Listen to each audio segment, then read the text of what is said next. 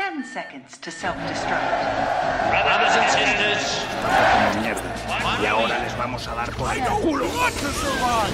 I want to live. Damn El pánico es global. Silent breed is people!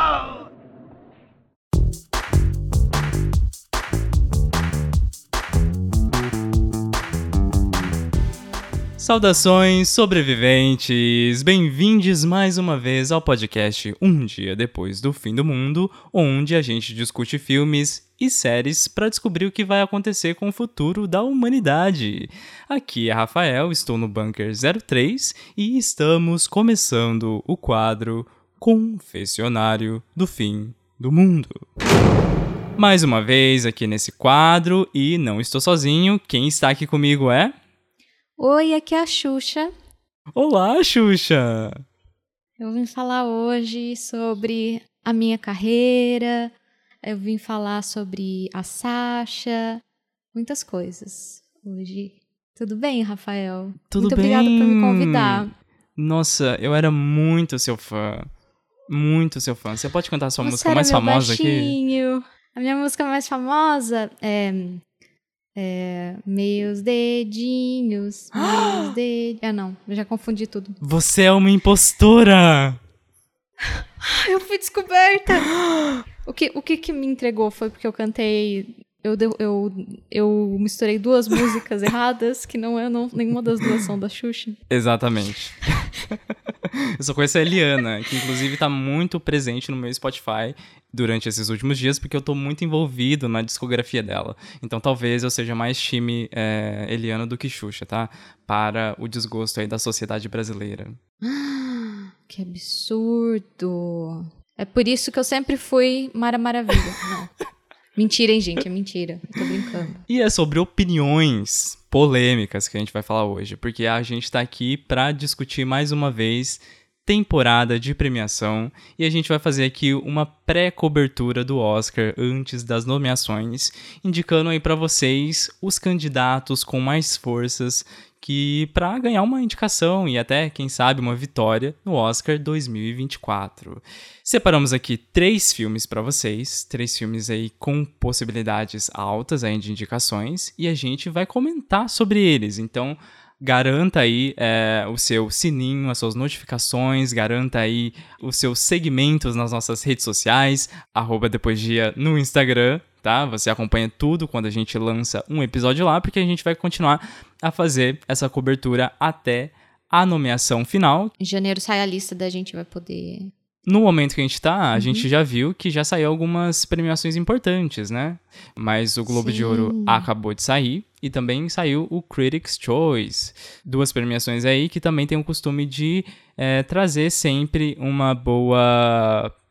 Uma boa, entre aspas, mas sim, prévia do Oscar, tá? Então já tem uns candidatos lá que, inclusive, vão estar aqui no episódio de hoje. E para começar, Ellen, você decide qual filme a gente começa a falar desses três. Nossa, eu ia falar agora, você decide, Rafa. Os dois indecisos. Não, tá então, então eu decido. Isso, pode mandar. Certeza? Certeza. Porque Não, eu não, quero deixar, falar. eu quero deixar surpresa pro, pro final. Talvez o filme mais aguardado aqui eu quero deixar pro final.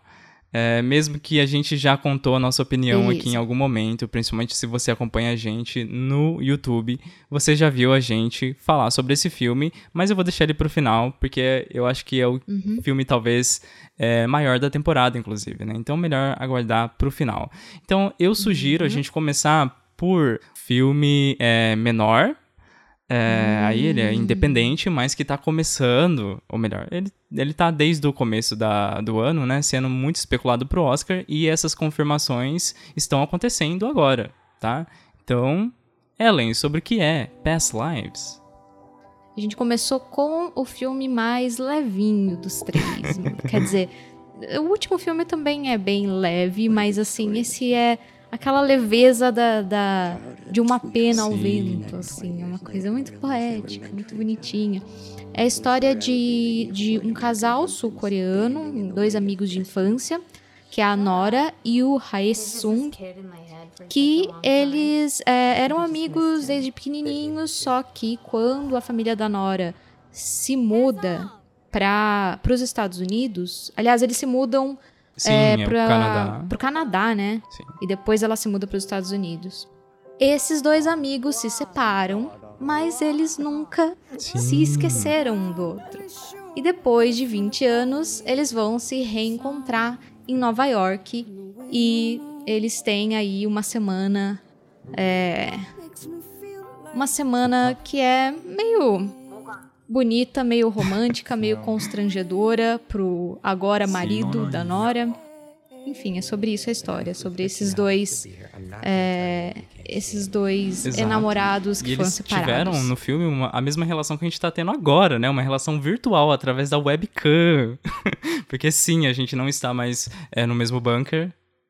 Travando, Oi? Ah, tá. travando. Pensei que eu estava travando. ó. Esses são os problemas técnicos que acontecem tempo. numa Não. videoconferência, que é o que acontece aqui no filme também, né? Então eu acho muito interessante essa representação, porque eu me senti muito representado, né? Conexão ruim, você não consegue falar. E é sobre isso você tentando manter uma comunicação com alguém que está distante, né? Que é justamente como aconteceu bastante parte desse Uhum. podcast, né? Porque a maior parte dos episódios, principalmente os durante a pandemia, né? Foram através de webcam. Então a gente conhece muito bem o sentimento dessas cenas, né?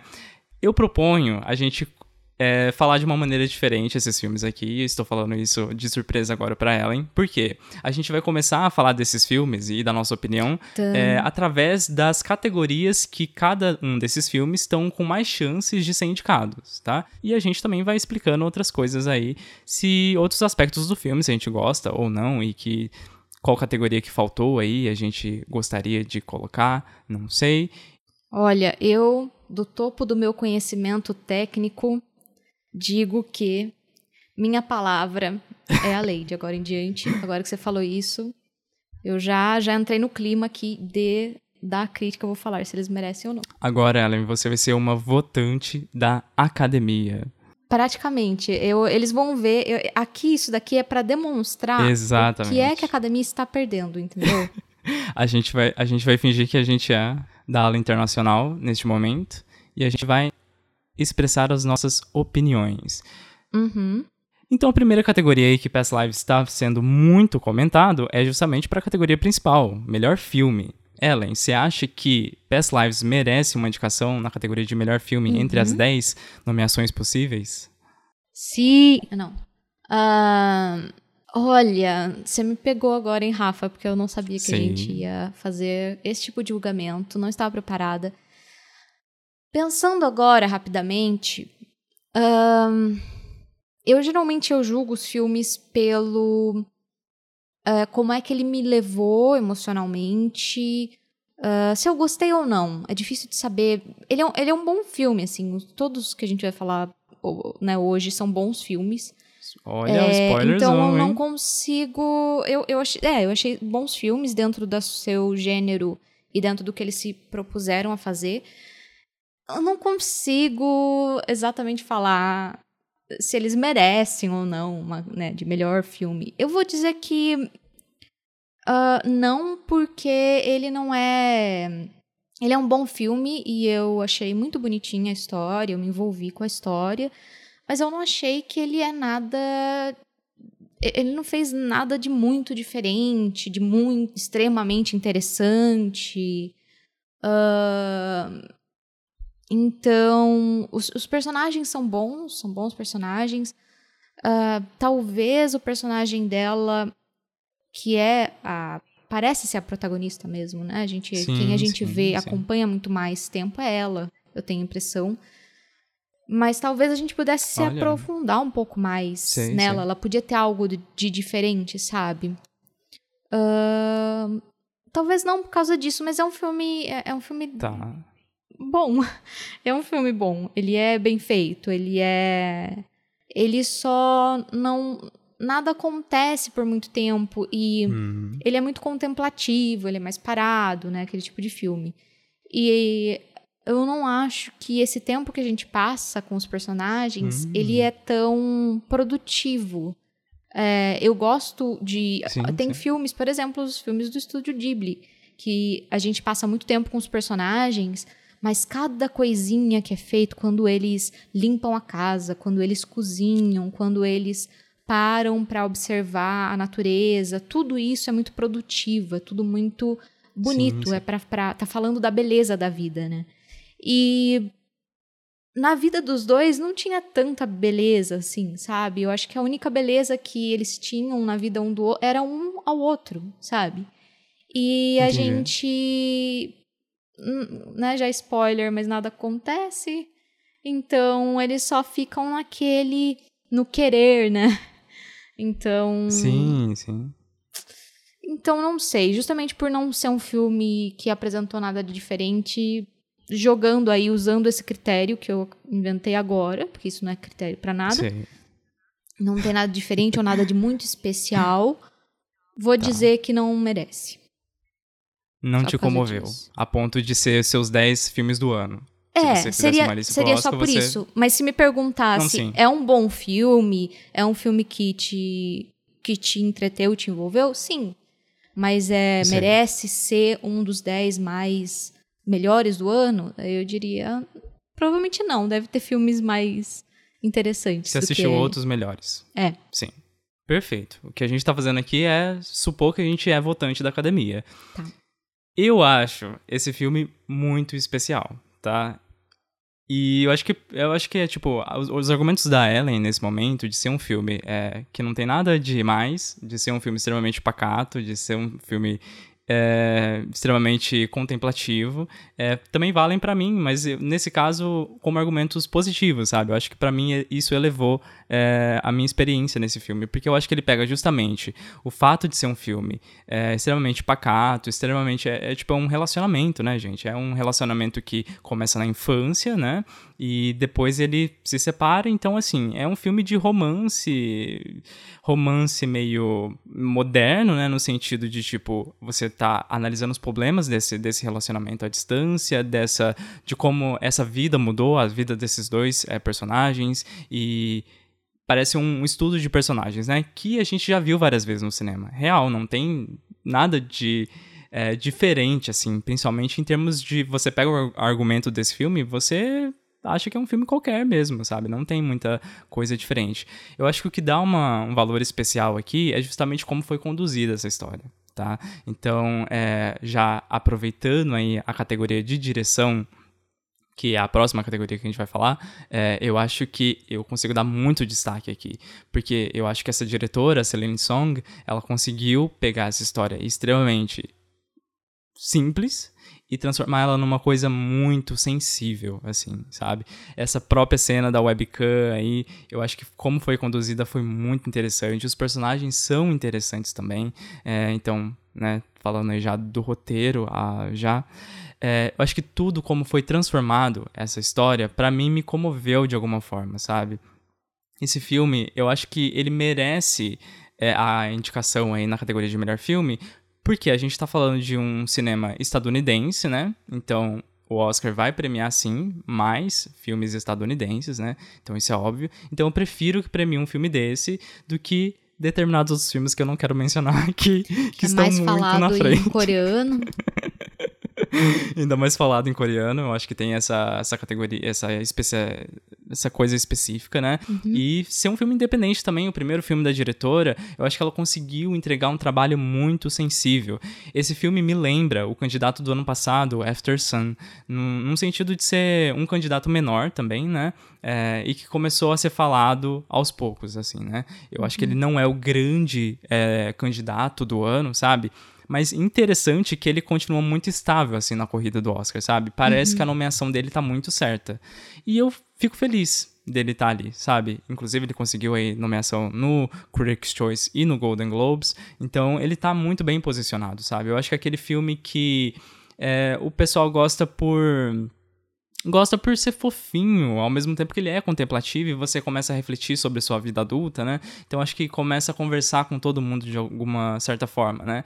E principalmente por es- escolher é, essa cultura coreana, que não, sinceramente, não foge tanto da cultura americana, né? Porque eles são, né, basicamente colônia dos Estados Unidos também, né? Então por isso essa tanta influência. Eu acho que os americanos vão conseguir é, entender melhor essa essa narrativa, sabe? Se identificar melhor, como se fosse uma narrativa de separação desse casal e depois de reencontro, sabe? Eu acho que as diferenças culturais não vão ser tão barreiras é, para impedir, por exemplo, um votante da Academia dos Estados Unidos de votar nesse filme, ao mesmo tempo que você agrada a ala internacional por ter essa internacionalização, né? Tanto do idioma, né? Um idioma estrangeiro, né? O coreano aqui, tanto também esses personagens, né?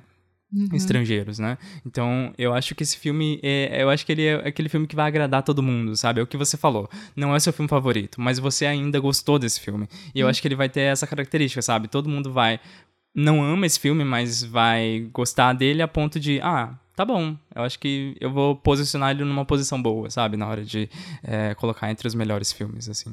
E, mas para mim, assim, a experiência pessoal foi interessante. Eu assisti esse filme pela segunda vez, tá? Eu tinha assistido anteriormente e depois assisti agora pro episódio. E minha segunda vez foi uma experiência é, menos agradável do que a primeira, mas é, eu acho que quando você se familiariza com a história e aí você só tem a analisar é, o, como foi feito, né? Eu acho que o filme é isso, ele se torna mais simples ainda, né? Porque ele não tem ele não tem atrativos tão grandes, né? E vamos passar para a próxima categoria, então, que é a direção. E eu já comentei aqui um pouco da direção. E no meu caso, eu acho que a Celine Song merecia muito, é, por justamente transformar essa história no que foi, sabe? Você acha que merece, Ellen? A direção, deixa eu pensar aqui. Na é, direção. A gente tá fazendo um trabalho si. bem complicado, né? De tentar dividir o filme igual o Oscar faz mesmo, né? Em cada categoria. E eu acho isso muito complicado. Eu não consigo também fazer essa divisão certinha. Uhum. Se tem algo. Eu acho que se. Eu não vi quais são as categorias que ele tá. É, mas eu, tá. eu, acho que se, se, tem algo que chama, que talvez me, me puxou um pouco mais, não foi a direção. Talvez a direção hum. mesmo, e talvez a edição que tenha deixado o filme um pouco mais lento para mim. O que chamou atenção para mim, que me pegou, foi a atuação.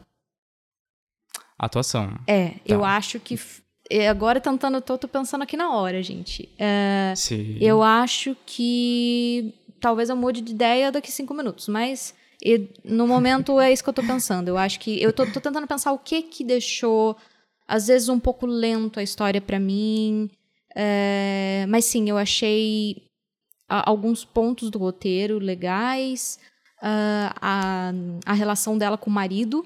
Aliás, destaque aí para Arthur, o, o, o Jacob dessa história.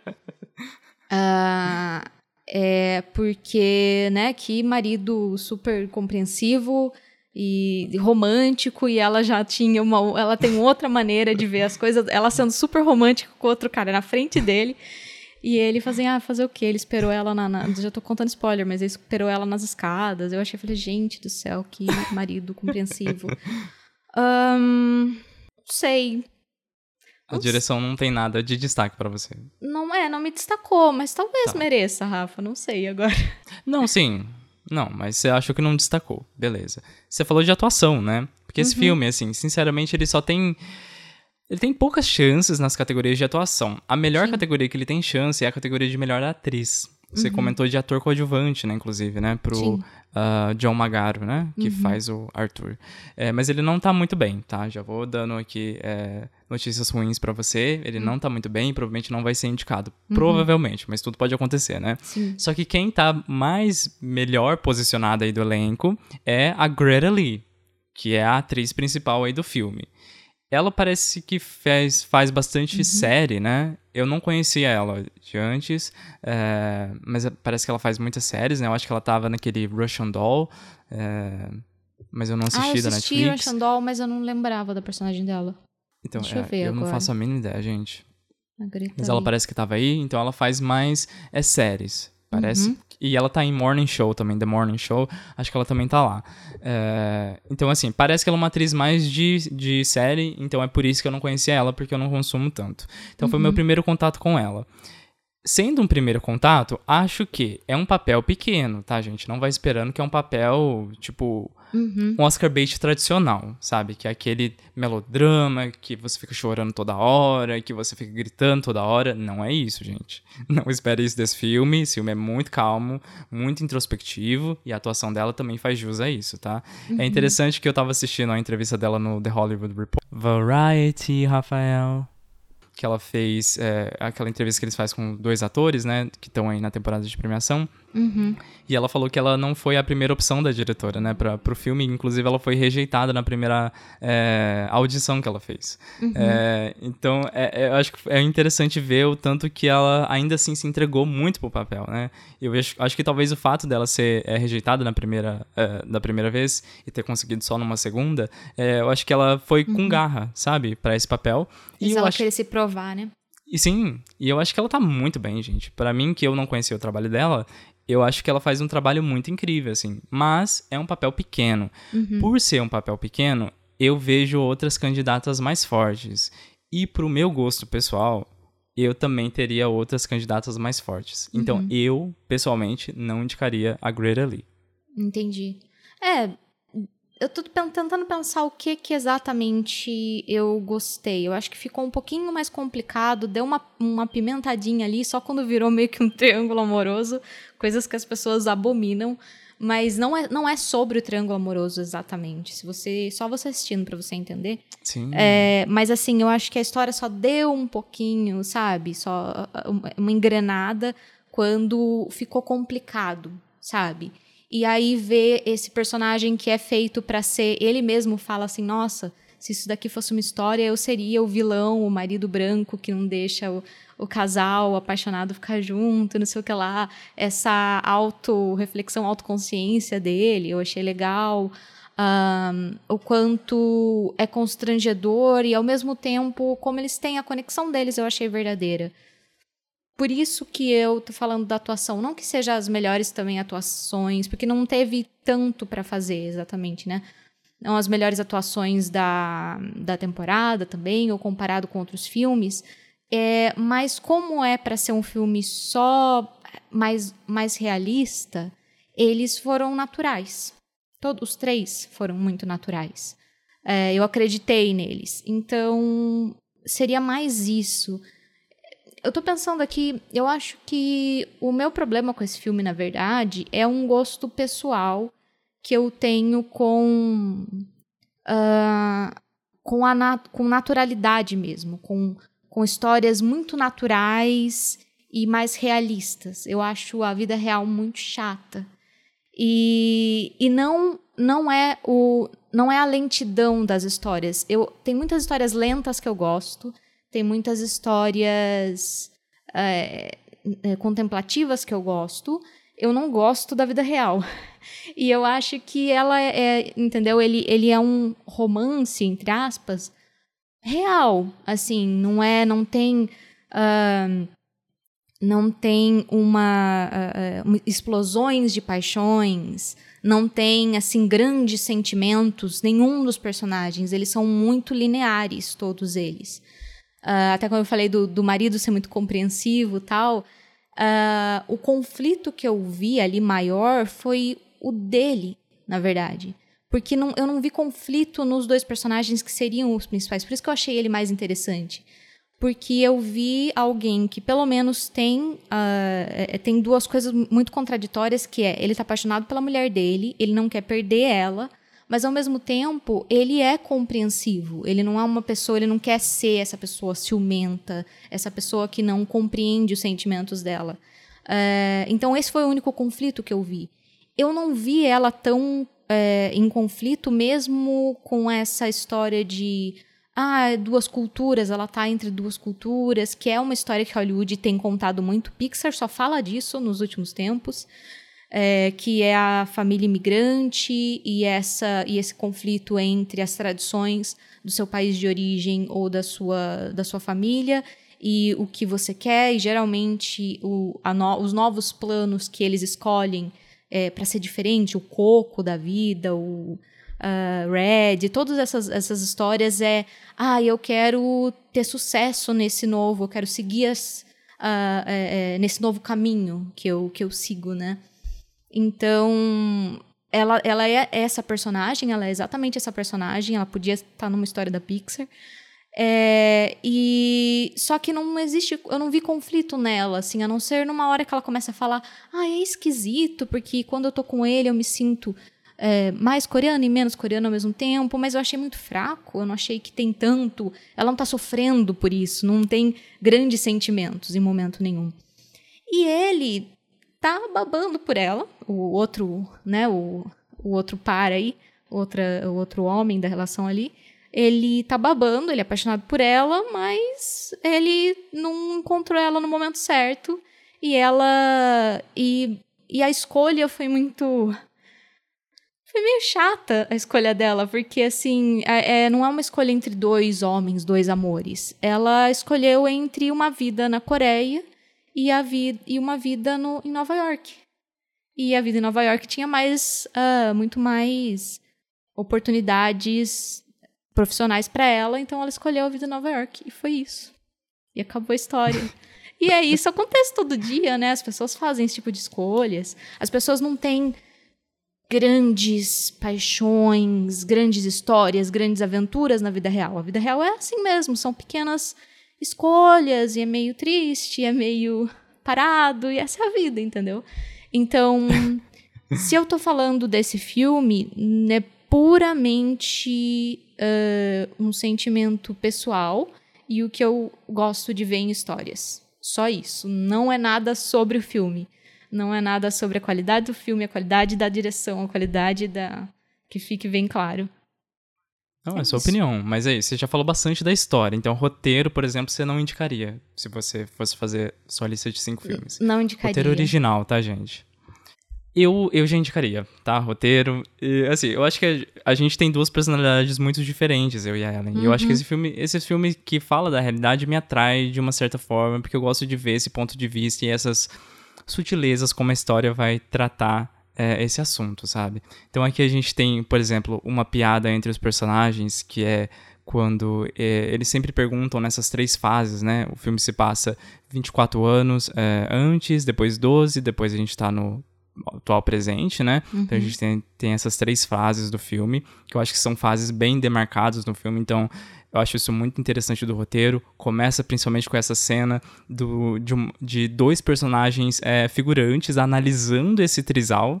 Então eles estão analisando a imagem deles e tentando criar histórias em cima do que eles estão vendo ali.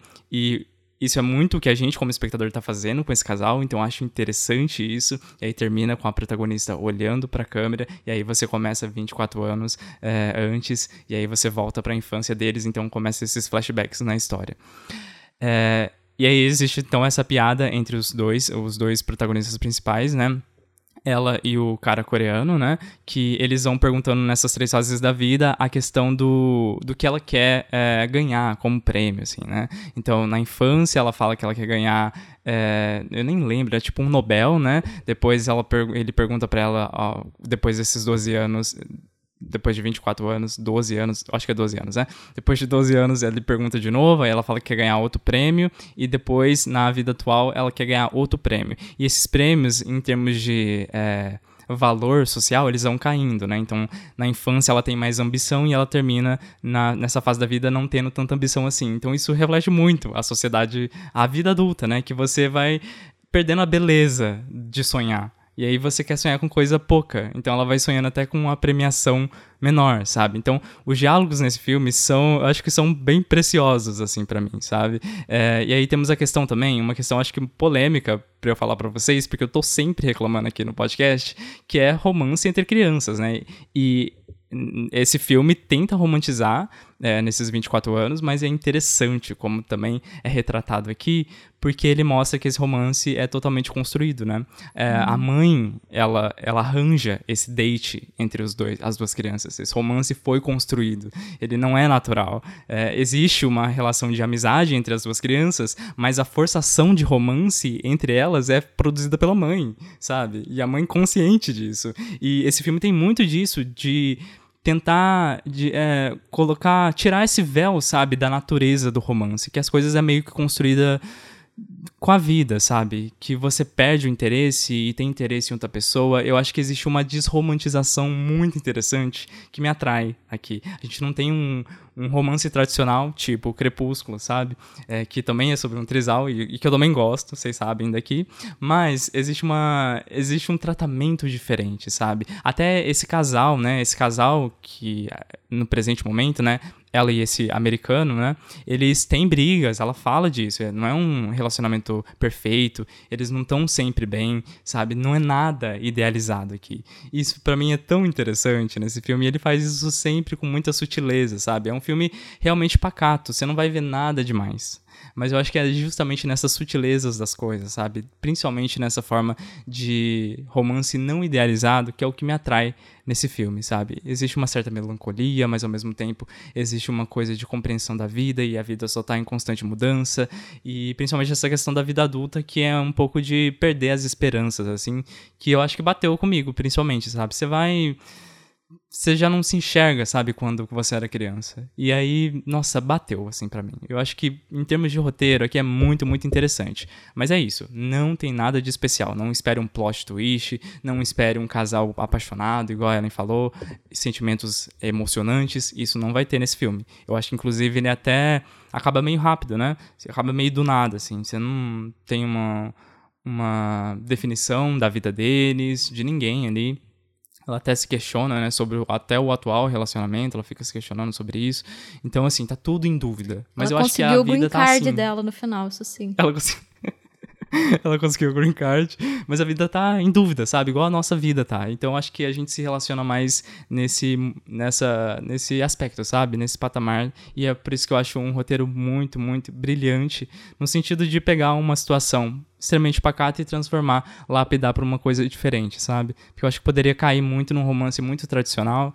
E esse filme não faz isso. Não faz isso. É, é muito, muito interessante. Então, eu, particularmente, colocaria aí de categorias, de outras categorias, eu acho que ele não tem muita chance, tá? Que seriam as categorias técnicas agora. Mas eu gostaria de destacar algumas, porque eu acho que esse filme, é, tecnicamente também, eu acho ele muito, muito bom. Hum. E principalmente na categoria de fotografia. Ah, Gente, é, a é fotografia é desse filme. Eu não sei como que o pessoal não tá especulando pra tá, porque eu acho muito bonito. Existe um contraluz, existe essa questão das cores também, são cores bem frias, mas ao mesmo tempo um azul meio cinzento, sabe? Que combina com Nova York principalmente, mas as cenas da infância são mais é, abertas, mais iluminadas, assim.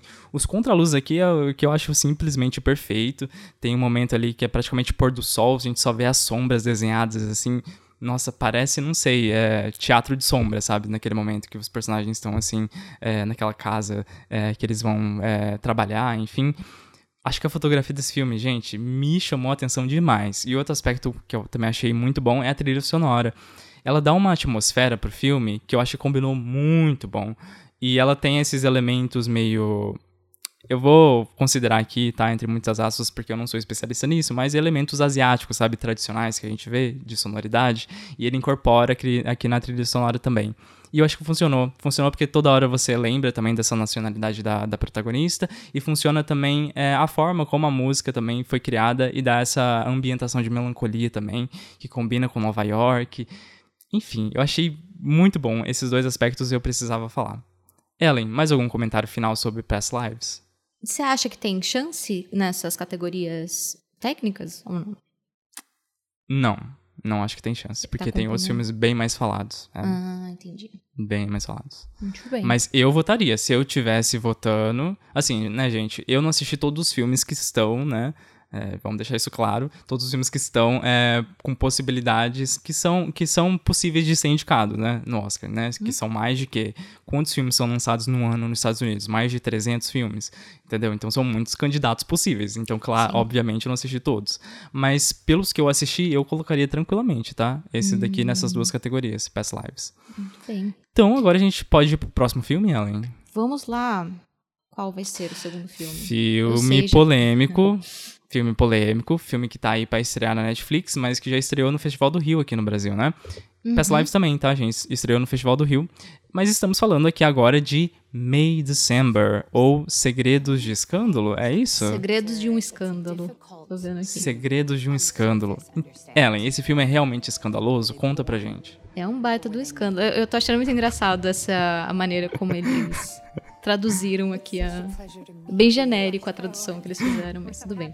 E depois você vai ter que me explicar o título original, viu? Depois você me fala. Eu, que- eu não entendi também. Ah, você não entendeu? Porque eu também não entendi o que, que era o May December do negócio. Acho que tá. Agora pensando bem, Segredos de um Escândalo combina melhor com a história. Esse eu entendi, pelo menos. Então, será que tem alguma coisa a ver com o mês de maio e dezembro? Só que eu não lembro nisso na narrativa. Eu também não. Eu fiquei o tempo todo, e umas horas eu fiquei pensando, falei assim, será, mas o que eles vão falar em algum momento de meses do ano? Mas não falaram. Tá. É, enfim, é um, é um baita de um escândalo, mas é um escândalo que aconteceu no passado. Então, no passado, teve essa mulher que é interpretada pela Julianne Moore. É, engraçado, a gente não falou o nome dos atores do outro filme, né? Mas é porque esses elas são hollywoodianas famosas, olha só. Agora eu pensei em falar. É, Não, a gente fala da Greta Lee lá. a Greta Lee, verdade. Então, ah, me perdoe pelo lapso, mas eu vou ter que citar porque vocês provavelmente conhecem essas atrizes, que é a Julianne Sim. Moore, tá interpretando essa mulher mais velha, que teve um caso com um- uma criança, praticamente, um adolescente, eh, no passado. E foi um grande escândalo na mídia na época, porque com certeza, com razão, ela foi presa até por causa disso. Ela engravidou do menino e depois que ela saiu da cadeia, eles tiveram uma, uma vida juntos, se casaram. E aí entra a personagem da Natalie Portman na história. Na verdade, a história começa com a personagem da Natalie Portman chegando nessa família, nessa casa, e ela interpreta uma atriz. Uma, é sempre interessante uma atriz interpretando uma atriz. ah, interpretando uma atriz que vai fazer, que vai fazer a personagem da Julianne Moore num filme.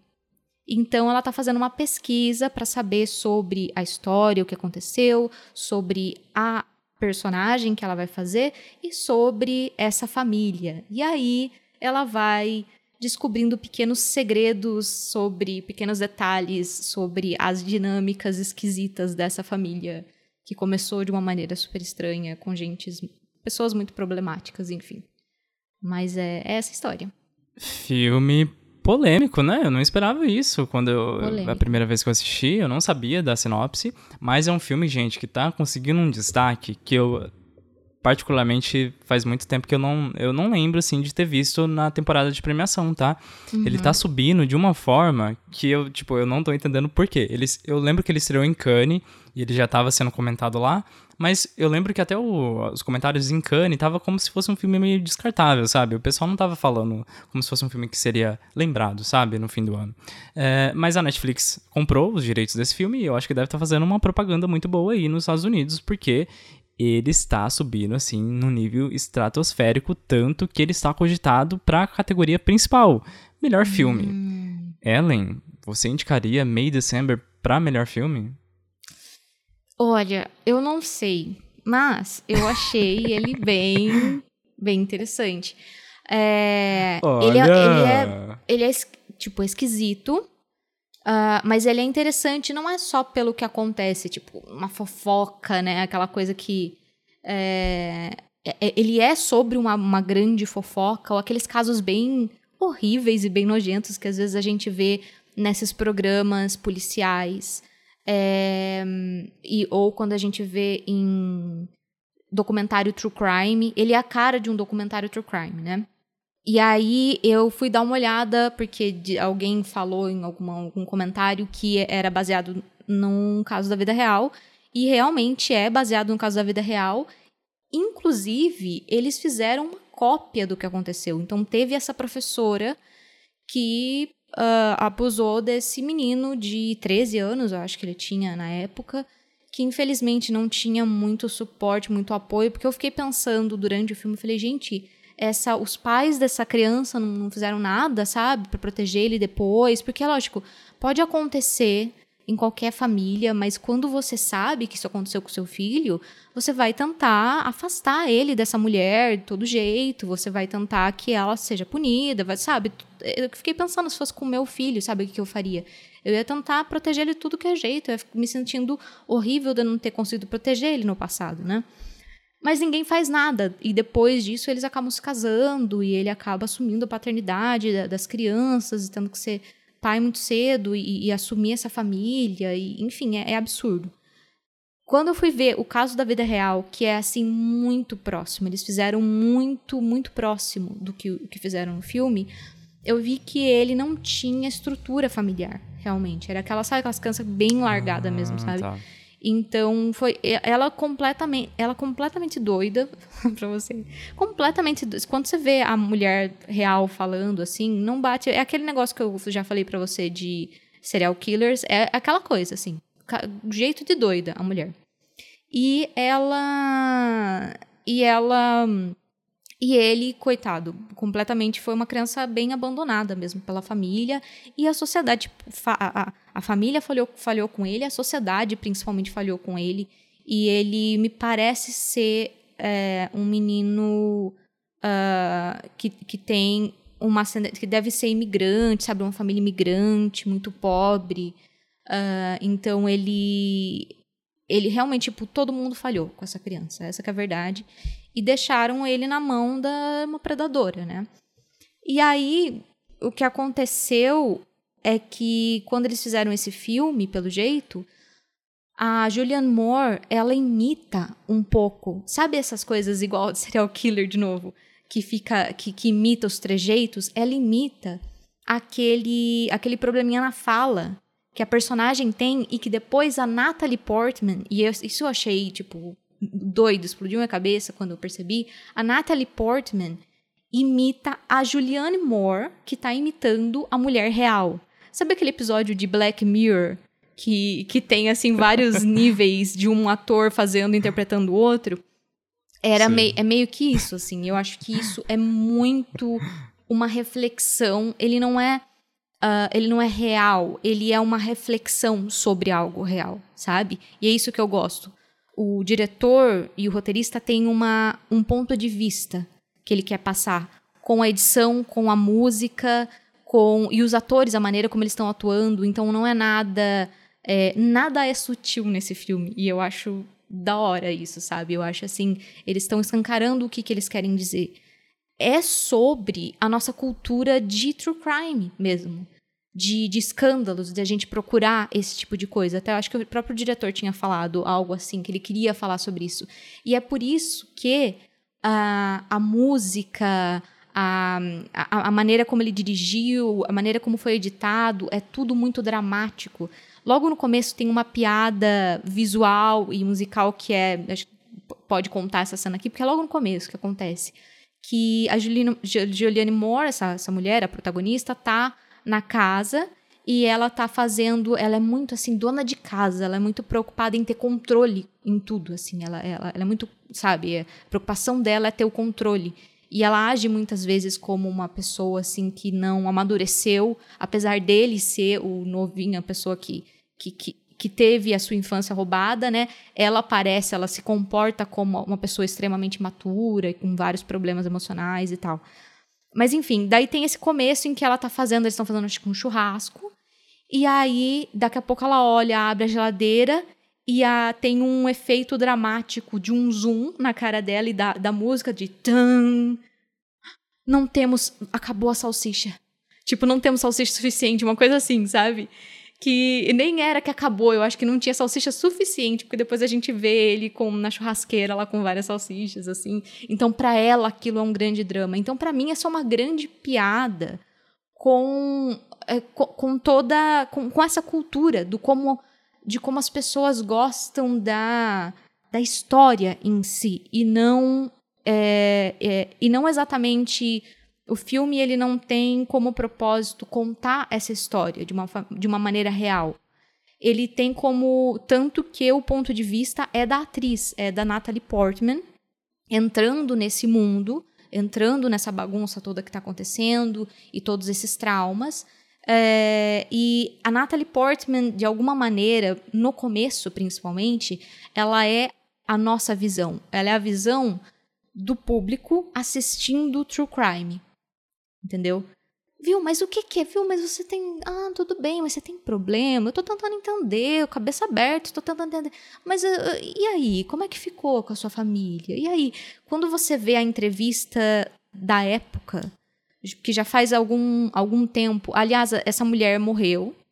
E o cara finalmente se libertou, tal. Eles têm as duas filhinhas, são gêmeas mesmo. É tudo muito parecido. Inclusive, uh, tem uma entrevista que me, me fez lembrar muito uma cena do que aconteceu ali. Aliás, exatamente as mesmas falas. Eles usaram as mesmas falas desse documentário True Crime aí, desse caso. Que foi quando é, o repórter meio que tem o papel da Natalie Portman ali, que ele fica perguntando, meio que se fazendo de super mente aberta. Não entendo a família de vocês, né? Não é todo mundo que entende. Mas você não acha meio estranho? Ele vai assim fazendo perguntas e vai aumentando o tom do que ele tá perguntando.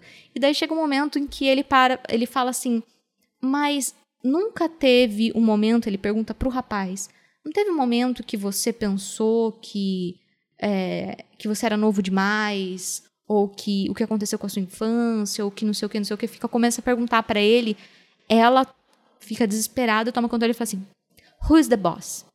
Tell him, who's the boss? Quem, quem que era o chefe? Quem é que mandava? Quem é que mandava? E ela fica assim, obsessivamente é, repetindo isso, da mesma maneira que ela faz numa cena que tem entre os dois ali.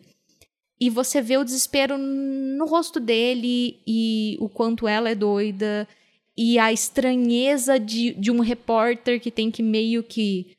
É, meu, eu nunca conseguiria entrevistar uma pessoa dessa, sabe? Entrevistar uma, uma abusadora ou uma, um assassino, alguma coisa assim.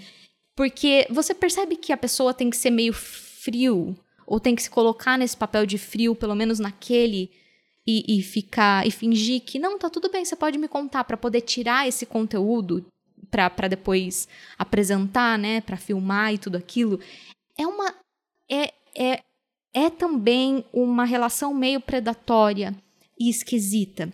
E o filme em si, a gente não tem muita, a gente se sente meio esquisito assistindo e, e se interessando pela história. Então, eu acho que cumpre o papel que ele quer. Se ele quer falar, se é um comentário sobre os tempos modernos, usando um caso do passado, mas como a gente só resgata essas histórias não para realmente ajudar as vítimas ou para falar sobre o assunto, mas sim sobre o sensacionalismo, fez a gente ficar estranho e no final a Natalie Portman tem um, ah, isso foi até um, um comentário do meu irmão, parece que ela ela tem quase um fetiche com a história em si. E eu falei, é verdade, tipo, eu achei eu achei que esse é, o, é, esse comentário é fez muito sentido para mim na hora, porque não é que ela tem fetiche nem com a mulher, não é que ela gosta nem da mulher ou ela depois ela se envolve com o rapazinho, não é com ele também, é com a história em si. A história faz ela ficar excitada. E é esquisito, é meio, meio nojento, é meio esquisito, mas tem um ponto de vista. É, é meio que isso que, quando eu falei do, do filme anterior, ele não é realista, apesar de falar da realidade, a ponto de imitar a realidade palavra por palavra, a ponto de imitar a realidade com o probleminha de fala de uma mulher real, ou de, sabe, a tudo isso é imitado, mas assim, o ponto de vista é doido, é surreal, sabe? Porque ele quer, quer fazer um comentário, ele tem algo a dizer. E bom ou ruim, a gente pode comentar se é bom ou ruim para cultura, para nossa cultura, se a gente devia fazer isso ou não, se é certo ou errado, tudo isso pode ser comentado.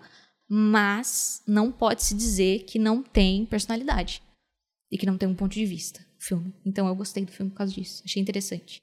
Nossa, que defesa. Eu nunca tinha visto uma defesa tão grande de May December. Sério, então, eu preciso te perguntar uma coisa, porque no Globo de Ouro foi indicado na categoria de melhor comédia ou musical. Eu quero saber se você considera esse filme uma comédia. Ele é uma paródia, né? Eu você, ve você considera eu, ele uma sátira, porque é isso que o ele, diretor tá tentando vender. Eu vejo ele como uma grande sátira sobre tudo isso.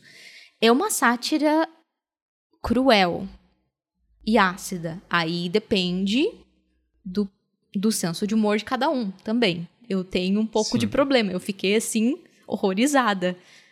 Mas sim, eu vejo como ele, ele é uma paródia. Como uma sátira. É porque é interessante que você pegou essa cultura do, do true crime, que é uma coisa que eu, na minha primeira. Na, na vez que eu vi, eu não, não peguei isso como uma, uma questão, né? Então talvez partir desse, dessa visão seja mais fácil entender como sátira, né? Então, para mim, eu não consigo ver. Tanto que na hora que eu vi a indicação no Globo de Ouro, eu falei, gente, não teve nenhum momento que eu ri, sabe? É uma sátira. Se, se você considera uma sátira, não é uma sátira para rir, tá, gente? Você pode rir desses momentos aí, igual a Ellen citou, né? Descrever essa cena da salsicha. Você pode rir nesses momentos, mas não é para você rir, é, tipo, gargalhar, sabe? Esse filme não é para isso. É, eu considerei ele muito um drama, assim. Tanto que para mim ele se começa meio que apresentando como se fosse um análise do caso mesmo, né? Eu até achei que a primeira metade para mim é muito isso, né? Ele tenta fazer suspense do que é esse caso, como se a gente fosse descobrir aos poucos, né? É o que aconteceu e tudo mais, e ele é meio que isso, né, uma certa investigação através dessa atriz. Ela, inclusive, é, questiona outros personagens também de fora da história, né, que participaram em algum momento, mas que não são os personagens principais também. Então, vira uma meio que investigação ali também. Só que é uma investigação que você chega num momento que passou do, do caso principal, né, que é esse relacionamento com uma mulher de 36 anos, né, com um garoto de 13, é, esse é o maior plot que você vai ter, assim. Você não vai ter nada. O resto vai ser meio que especulação, né? Você não vai. O filme até tenta, né, por exemplo, achar uma motivação nela para ela ter feito isso. Então cita um, um dos personagens fala que ah, existe um caso no passado que talvez isso vai explicar porque ela é assim. E aí tem outras pessoas, ah, não, é uma patologia, não sei o quê. Então ele tenta colocar casos, e aí faz muito. É, faz, acho que o que Ellen falou do True Crime é muito isso, né? Tentar racionalizar tudo. Então o filme também tenta nesse processo através dessa atriz. Então metade do filme eu sinto muito que é a análise do caso. Tanto que eu tava até falando, nossa, mas por que, né? Pegar, tipo, uma atriz que vai apresentar, eu pensei que seria muito mais. É Tipo, o roteiro teria muito mais interesse, sabe? Em saber do processo de se fazer uma personagem dessa, sabe? Através da atriz, do que se interessar pelo caso, né? Mas a segunda metade do filme, eu acho que aí sim a gente vê, inclusive, a Natalie Portman é, aparecer mais no filme, né?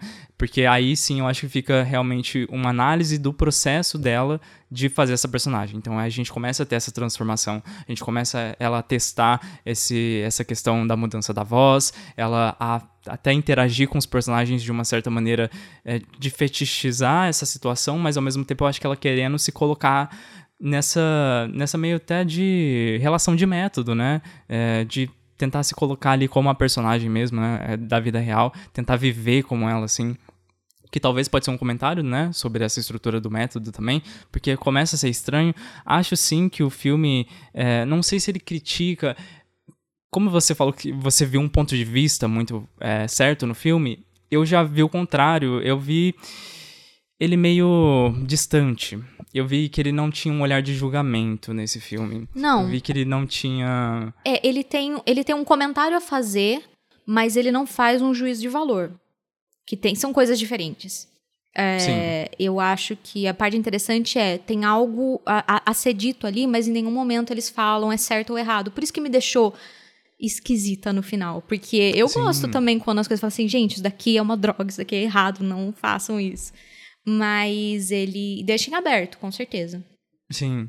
Não, mas você, igual você falou, você viu essa questão do true crime, né? Como um ponto de vista, né? Sim que é uma coisa que eu não, não percebi, assim, da, de primeira. Então, por exemplo, é, até essa questão de se fazer um filme sobre esse, esse caso. Seria ético fazer uma coisa dessa? Porque você pelo menos vai estar submetendo um ator mirim a essa atriz de 36 anos de novo, sabe? Meio que repetindo o caso. É, mesmo que seja em formato de arte, mas você vai estar tá submetendo esse ator mirim ainda a esse, essa situação, né? Eu acho que o único momento, assim, que eu vejo o filme dando algum comentário um pouco mais um posicionamento mais forte aí é justamente na briga do casal, né, que você citou, é, que aí ele começa a questionar, né, a, sobre ele ter perdido a infância, sobre talvez ele não ter querido aquilo, é, sobre estar muito jovem para decidir uma questão daquela. Então, eu acho que é o momento de mais posicionamento do filme, mas mesmo assim eu não acho que é um posicionamento, eu acho que é mais um posicionamento do personagem. Inclusive, eu acho ele o personagem mais interessante do filme, né? Porque parece que ele tem mais camadas para mim. Eu acho que ele tem coisas escondidas que a, eu acho a personagem da Julianne Moore ela tá fazendo dela, ela, ela é isso, é, você segue ela, e a Natalie Portman tá copiando ela.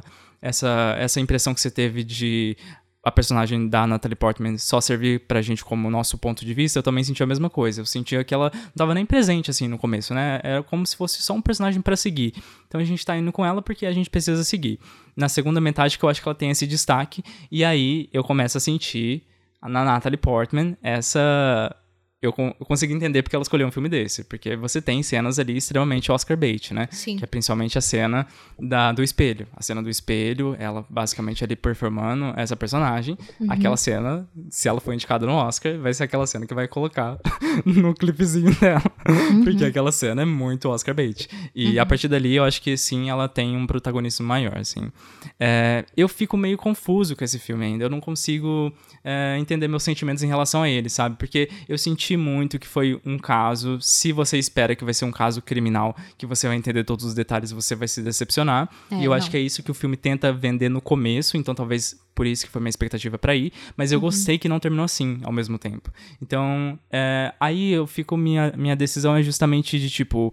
Eu não achei que esse filme foi tão profundo assim, no caso. Ele, ele é meio raso. Você só tem também é, esse tempo que a atriz, né, tem em contato com esses personagens. Então é justamente esse período, né?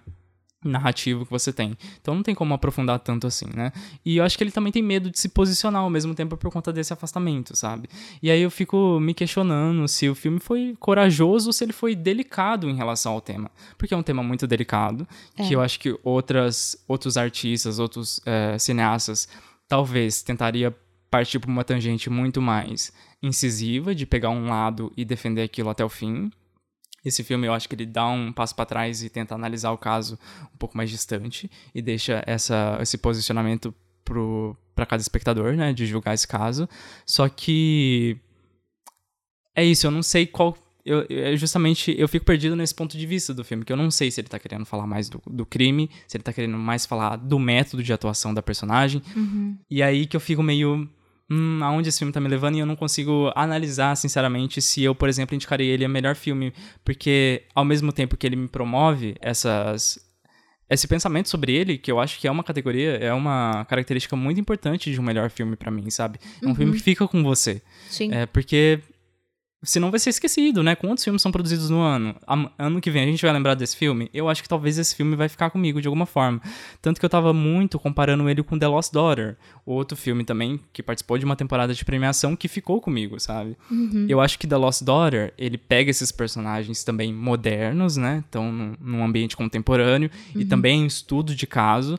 Em The Lost Daughter, eu gosto mais porque a- o ponto de vista tá muito mais marcado, né? Da maternidade. Que ponto de vista da maternidade você tem? Eu acho que o roteiro tá muito mais marcado. Aqui, eu acho ele mais. É isso. Eu não consigo entender aonde esse filme vai. Tanto que quando o diretor vem falar pra mim que é uma sátira. Eu não consigo ver ainda, sabe? Eu acho que o que você Ele trouxe pra mim do True Crime parece que ficou mais também. interessante. Essa, a trilha sonora é muito irritante, mas é de propósito. Que é, que é assim, aquela, aquela música parece aqueles, daqueles filmes é, do- dos anos 80, aqueles é, pulp, sabe? Aquela coisa assim. E, e já é pra mim pra, era pra falar da totalmente Almodóvar qualidade. Pra mim era pra falar da qualidade mesmo, assim, era meio que um filme B, C, sabe? Ele quer meio que falar assim, ó como é brega tudo isso, sabe? Pra mim, desde o começo tava bem claro que o ponto de vista era dela, que não tá falando sobre o crime, mas tá falando sobre a pessoa, ah, a pessoa que tá explorando o crime, entendeu? É, e, e aí, o filme, você falou da cena do espelho, tem muitas cenas de espelho nesse. Eu achei a direção muito esperta nessas horas, assim. Porque tem uma hora em que o espelho tá refletindo duas da, da Julianne Moore e uma da, da Natalie Portman olhando pra frente. E depois tem uma cena das duas no espelho ao mesmo tempo, que é quando ela já tá meio que se transformando naquela, nela, né? Na, na, na sua, no alvo do, do estudo dela ali. E daí tem várias cenas em que ela tá. Daí tem a cena, lógico, da carta, em que ela tá lendo a carta em voz alta e sentindo tudo aquilo. E é muito assim, a, completamente o desenvolvimento da história é completamente dela mesmo, pra mim. Porque tem uma hora, não desenvolvimento, mas assim, a gente vai descobrindo as, os segredos da Natalie Portman, da atriz, sabe? O quanto ela tem coisas ruins também nela. Porque tá muito claro para mim o que de ruim aconteceu naquela história. Não tem mais o que se falar. Não tinha o porquê fazer aquele filme. Não tinha o porquê explorar mais aquela história. Ela sair. Não tem o que, tem o que fazer. Tem, é um, é, o que sobrou dessa história toda é um monte de gente é, traumatizada. É só isso. A família toda ali e uma mulher doida e um monte de gente traumatizada em volta dela. É isso que, que sobrou daquilo, desse desastre. Parece que foi um desastre, um, um, um, acidente de carro que aconteceu. E aí alguém tá lá filmando os corpos, filmando uh, cada detalhe mórbido, sórdido para explorar, sabe? É o, é o, sei lá, o caso do Mamonas Assassinas para mim, sabe?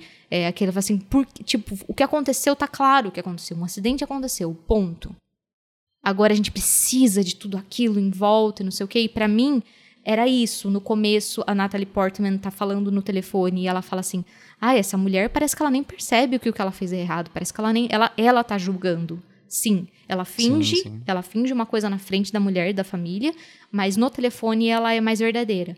Depois tem uma um outro, um próximo, uma próxima ligação com esse aparece produtor dela em que você vê que ela, depois de ter umas cenas esquisitas, em que ela tá tentando entrar na personagem, e aí esses espelhos estão aproximando muito mais, ela tá virando muito mais um reflexo, em que a gente descobre que ela tá traindo, uh, ela tá, ou sendo a outra mulher, né, no caso, com esse cara, e que ela fala da mulher dele com o maior desprezo, que ela, tipo, não é também, sabe, perfeita, ela tem certos problemas e tal. E cada vez mais você vê que ela não é só uma pessoa que só está fazendo o trabalho dela e uma atriz que está tentando fazer uma coisa mais método. Ela não é uma boa pessoa também, sabe? Ela vê tudo aquilo com uma frieza. E o julgamento que ela falou assim, ah, ela nem percebe o que ela fez é errado, é só, tipo, mais um julgamento de que ela faria com várias pessoas, sabe? E depois o que ela faz com o cara no final, ela manipula ele da mesma maneira como a, ela imagina que ele foi manipulado a vida toda, ela explora o trauma dele. Tem uma hora em que ela, ela só fala assim: Ah, eu só queria saber como era sair com você antes de acontecer alguma coisa entre eles, né? E ela fala assim: Você não vai contar nada para ninguém, né? Porque ela sabe que é algo que predadores falam para crianças. É, ela é tão ruim, tipo, não é tão, ela não fez o crime, ela não cometeu o crime, mas ela também é terrível. Ela também não é uma boa pessoa. E daí toda aquela exploração que ela está fazendo, não é que está transformando, mas está revelando o mal dentro dela. E para mim, se você está falando do, tele, do telespectador, para mim é isso, está revelando o mal no na pessoa explorando ou na pessoa é, assistindo aquilo. Qual, qual é o prazer sórdido daquilo? Não sei, sabe? E daí faz a gente se uh, a gente se. É, a gente pensar. Então, nesse ponto, eu acho corajoso, porque daí você tá meio que acusando o seu público de alguma maneira. Você tá acusando. Por quê, sabe? Você. Qual é, qual é a graça de, de, de ficar cutucando feridas dessa maneira, assim, e não vai ajudar esse rapaz traumatizado, não vai ajudar essa família despedaçada. Sei lá. Para mim, eu achei Realmente, quanto mais eu penso, é, é como você falou, é o filme Olha. que fica, eu acho que quanto mais eu penso, acho que então, é interessante mesmo. Então você indicaria. Então você indicaria na categoria de melhor filme? Não, não, tô brincando. Eu, agora não? eu falei, não, indicaria sim, indicaria sim. Olha, eu não indicaria, tá? Por tudo que eu falei, eu acho que eu não tive essa conexão com o filme ainda, mas pode ser o tipo de filme que numa segunda vez que eu revisito, ou quanto mais ele fica comigo, mais ele cresce. E é o que eu tô sentindo que vai acontecer. Ele também está cogitado, então, na categoria de melhor atriz. E aí eu já falei um pouquinho que eu achei que existe cenas meio Oscar bait aí pra Natalie Portman, tá? Que inclusive é a produtora do filme, tá? Então ela também teve a entrevista dela no The, do, no The Hollywood Report. Errei mais uma vez, é Variety. Vai lá conferir se vocês quiserem. Ela fala um pouco sobre esse processo de produzir e atuar ao mesmo tempo. Ela fala que foi bem difícil. Talvez isso pode ter atrapalhado um pouco a atuação dela ou não. Não acho que ela tá ruim, só acho que não tem destaque para mim, tá? A cena do espelho para mim é a cena que é, ali ela foi feita para ser oscarizada e é, a partir do momento final ali do filme, né, nessa reta final, eu acho que ela ganha destaque, mas não o suficiente para mim é, para indicá-la na categoria, até porque eu sinto que tem outras performances melhores é, aí para mim. Sim, uma, uma última coisa que eu queria falar é que você falou de produtor. Quem Sim. que eu vi que apareceu como produtor que eu falei, ah lá, ah, Will Ferrell. Will Ferrell, Ferrell, produtor. nossa. Sim.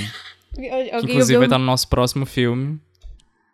Ah, é verdade. Então, eu achei muito. Uf. Mas também, se a gente for pensar que é uma sátira, alguma coisa, até faz sentido ter um comediante como produtor, mas eu acho muito engraçado Sim, sim. de ter.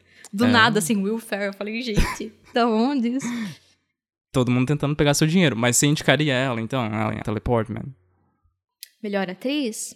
Melhor atriz. Ah, tanto faz, eu acho, pra mim, sinceramente. Tanto faz. Olha. Eu acho que ela fez. Ela cumpriu bem, assim. É... Sei. Mas é uma coisa bem aquela atuação mesmo já parece feita pra isso, né? É, Sim. né? Então, sei lá, o ator momento como interpretando ela... ator. É, e, e também o momento quando ela tá lá, a primeira cena que é muito esquisita naquela na loja de pets lá, na loja de animais lá. É, aquela cena assim. é, é que assim, eu acho que esse é o objetivo, né? Pra gente ficar meio com nojo, né? Ah, então, se é pra isso, ela cumpriu, assim, bem. Mas é, já é. Não sei se é muito diferente do que a gente já viu ela fazer e tal. Ah, mas se não ficaria brava, não. Se ela fosse. Se não Faz fica- sentido se ela for. É, Tá. mas. Mas e a Julianne Moore, pra atriz coadjuvante? Que ela também tá muito cogitada. Eu acho que talvez ela.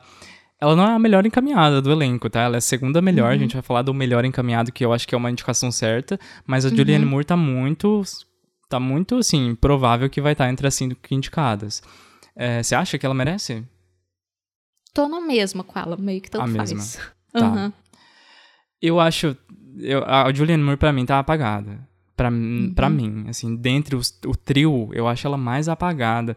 É, então, eu não indicaria, porque eu, eu, eu, assim, dos filmes que eu assisti esse ano, tem outras que eu colocaria com mais força. Agora, Uhum. ator coadjuvante, temos o Charles Melton, que é de Riverdale. Não sei se alguém conhece ele, eu não conhecia. Eu Eu sabia que ele não. era novinho. é, parece que esse é o primeiro trabalho dele pro cinema, assim, pelo menos de destaque, né? Mesmo que seja um ator coadjuvante. É, mas ele sim tá até ganhando, gente, as, as premiações por enquanto, tá? De ator coadjuvante. Ele tá muito, muito bem. Ele, eu acho que ele tem um, sinceramente, eu acho que é entre ele ou outro competidor que a gente vai falar depois pra categoria de melhor ator coadjuvante pra ganhar. É, Mas enfim, o que, que você acha dele, Ellen? Você indicaria o Charles Melton? Sim, eu achei que ele tava muito bem também na, na atuação. Eu acho que todo mundo cumpriu o que o filme precisava. É. Tá. E aí tá todo mundo falando da cena final, da- de uma cena específica em que ele demonstra muito, ele é muito estoico, assim, e quieto, e daí ele demonstra muito que, na verdade, ele ainda é aquele menininho assustado. Ah, então essa cena realmente foi muito forte. Foi Sim. muito boa. Ele, ele tem o Mas- melhor arco emocional, né? Em termos de atuação, porque ele sai dessa fechadão pra quase uma cena explosiva, né? Dos seus sentimentos Sim. aí. Então, Uhum. pra mim, ele é o personagem mais interessante, mas ainda assim, eu não indicaria ele, tá, gente? Eu acho que em termos de atuação não tem nada de tão. Assim, eu não a tô minha dificuldade hype, com, sabe? com ver quem poderia ser indicado ou não é porque você já tem na cabeça, é, tipo, quais são os. ah, quem, às vezes quem né? mereceria. Sim. Porque é assim que, que se Sim. indica ou não. Quem mereceria mais ou menos. Porque às vezes assim. É bom, é bom, merece. Sim. Assim, eu não lembro dos outros pra, pra coisa. Tipo, eu tô Exato. naquele momento, eu tô pensando naquele, sabe? Assim, Assim, então, se for indicado, acho, acho justo até, mas às vezes vendo, pensando nos outros e realmente comparando, eu falar, não, eu acho que tem outros que merecem mais. Então, é meio que nessa, sabe? Então, mas esse é o trabalho é, difícil de um votante da academia, entendeu? A gente tem que lembrar todos. Por isso que eles ficam apoiando em campanha é, pra você lembrar seu filme, né? Então eles ficam gastando com isso, os estúdios. Então você lembra do filme não necessariamente porque você gostou tanto dele, mas é porque tá macetando na sua cabeça a publicidade toda hora, aí você só pensa nesses filmes, né? Tanto que vocês, inclusive, devem estar esperando alguns filmes que a gente comentem aqui, tá? É, e eu falei para ela em que alguns filmes eu não quero comentar porque eu não quero dar justamente essa publicidade para esses filmes, tá? E são filmes que eu sei que estão com possibilidade, inclusive, de ganhar, mas eu não vou comentar eles porque eu não quero é, dar destaque para eles agora, tá? Eu quero dar destaque para outros filmes, filmes que eu acho mais interessantes de comentar e esses daí já estão, sabe, em toda, qualquer outdoor que você olhar, qualquer pessoa, qualquer canal de YouTube que você olhar, você já vai ouvir falar dele, então eu não quero é, dar mais visibilidade para esses filmes, sabe? Porque, sinceramente, assisti esses dois filmes que eu estou falando é, e não achei nada demais. Principalmente. Então eu não entendo a hype. Na verdade, eu entendo de onde vem a hype, que é mais é, nome desses cineastas. E não tem nada além disso, sabe? Então eu não quero dar destaque para esses filmes. Então não esperem esses dois, que eu tenho certeza que você, que sabe aí da temporada de premiação, sabe do que eu estou falando. Não vou falar aqui. Se tiver na lista final, né, do Oscar, é claro que a gente vai falar, né, porque a gente vai ler a lista, mas por enquanto não vou falar deles, tá? Não esperem Sim. esses dois. É, Mas- Eu só queria falar que eu também não vou falar, mas se me mandarem muito dinheiro, aí eu falo, tá? Eu faço também tô todo, eu faço um especial. É, A gente pode fazer um especial só para esses filmes, inclusive, e a gente vai falar super bem. Mas assim, precisamos de dinheiro, então dependendo de quanto dinheiro for, a gente negocia. Fora isso, não. É, o nosso e-mail tá aqui embaixo, tá, gente? Se você quiser mandar você for pro produtor desses filmes, aí eu retiro o que eu disse, tá? Não, não falei bem. ninguém, né? Então tá aberto Ninguém falou de quem- nome, é, não qualquer falei coisa nomes, era. A gente não tava falando de citei. outra coisa. Talvez eu estava num mundo paralelo falando de outro Oscar, entendeu? É. Mas enfim. O Oscar Eu acho do- que- da esquina ali. Exatamente. Eu acho que a única outra categoria que May December tem chance é roteiro. Roteiro ahn, adaptado, né? Roteiro. Roteiro, não sei qual que é. Porque é- é- ele é baseado num livro. Ou é só no caso? Agora eu não lembro. Eu acho que ele é só baseado no caso, mas não no livro. Agora eu não sei qual roteiro que é pra ser, porque eu marquei aqui original e eu não sei porque eu marquei original. Mas enfim, roteiro, Ellen. Independente de ser adaptado ou original, eu acho que você indicaria, né? Ah, eu tô vendo aqui, desculpa. É baseado numa história de Burt e Alex McKinney. É. Tem, acho que tem uma história, mas é engraçado depois vendo essas entrevistas que são muito próximas. Eu acho que é meio que nos dois. Alguém deve ter escrito. Eu, eu tô achando. Quando eles falam história, eu tô achando que é reportagem. Porque às então, vezes eles chamam seria uma adaptação, story. então. É, daí seria adaptação, né? É porque tá acontecendo a mesma briga com Barbie, né? Porque Barbie Hum. já é um produto né, existente e Ah. existe os outros filmes Barbie também, existem outros produtos Barbie. Só que Uhum. a história do filme não foi baseada nessas outras histórias audiovisuais da Barbie, né? Mas é Uhum. baseada no produto Barbie. E aí também tá tendo esse conflito entre ser considerado original e adaptado. Aí eu não sei se tá acontecendo a mesma- coisa agora com May December. Porque o caso, igual você citou, é real, né? Então é Sim. uma história prévia, pelo Uhum. menos, assim. Então eu não sei como é que tá. Mas enfim, Também não. roteiro, Ellen. Você acho gostou? interessante. Se for roteiro adaptado, eu acho interessante. Porque se for Tá. original, eu acho esquisito. Porque daí outras histórias que tem, que inventaram uma história e tal, eu acho mais interessante. Hum, olha, gostei né? de... Nossa, gostei desse argumento. Gostei bastante. Não tinha pensado por esse lado. É, eu, igual eu falei, eu ainda tô meio confuso com o filme. Eu, particularmente, não indicaria. Acho que tem outros filmes, tanto na categoria de adaptado e original, que pra mim são melhores que eu assisti esse ano. A gente comentou bastante filme esse ano aqui no podcast, né? Que a gente viu, inclusive, na mostra. Então, só de pensar nesse escopo de filmes, eu já teria outros nomeados aqui pra mim. E agora a gente acabou May December. Eu acho que a única é, destaque que eu também gostaria de fazer é pra trilha sonora, né? Porque eu acho ela muito presente, assim. É, também me, me deixa meio confuso se eu acho ela irritante ou se eu acho ela extremamente magnífica, porque ela é realmente presente. Igual eu falei, ela me lembra Almodóvar. Eu, na hora que eu vi pela primeira vez, me veio Almodóvar na cabeça. E aí eu, eu Filme dos fiquei- anos 70, né? é, tipo, eu fiquei com muitos na cabeça, sabe? Não sei. é, Enfim, Almodóvar pra mim, e aí a trilha pra mim ficou presente e me deu um. é, Me deu um tom, assim, interessante no filme. Talvez pode ser um destaque que eu faça. Fora isso, as outras categorias é, técnicas, eu acho que eu não teria nenhuma pra destacar, não. E você, Ellen? Também não. Não. Fora, fora as que a gente já falou. Uhum. Beleza.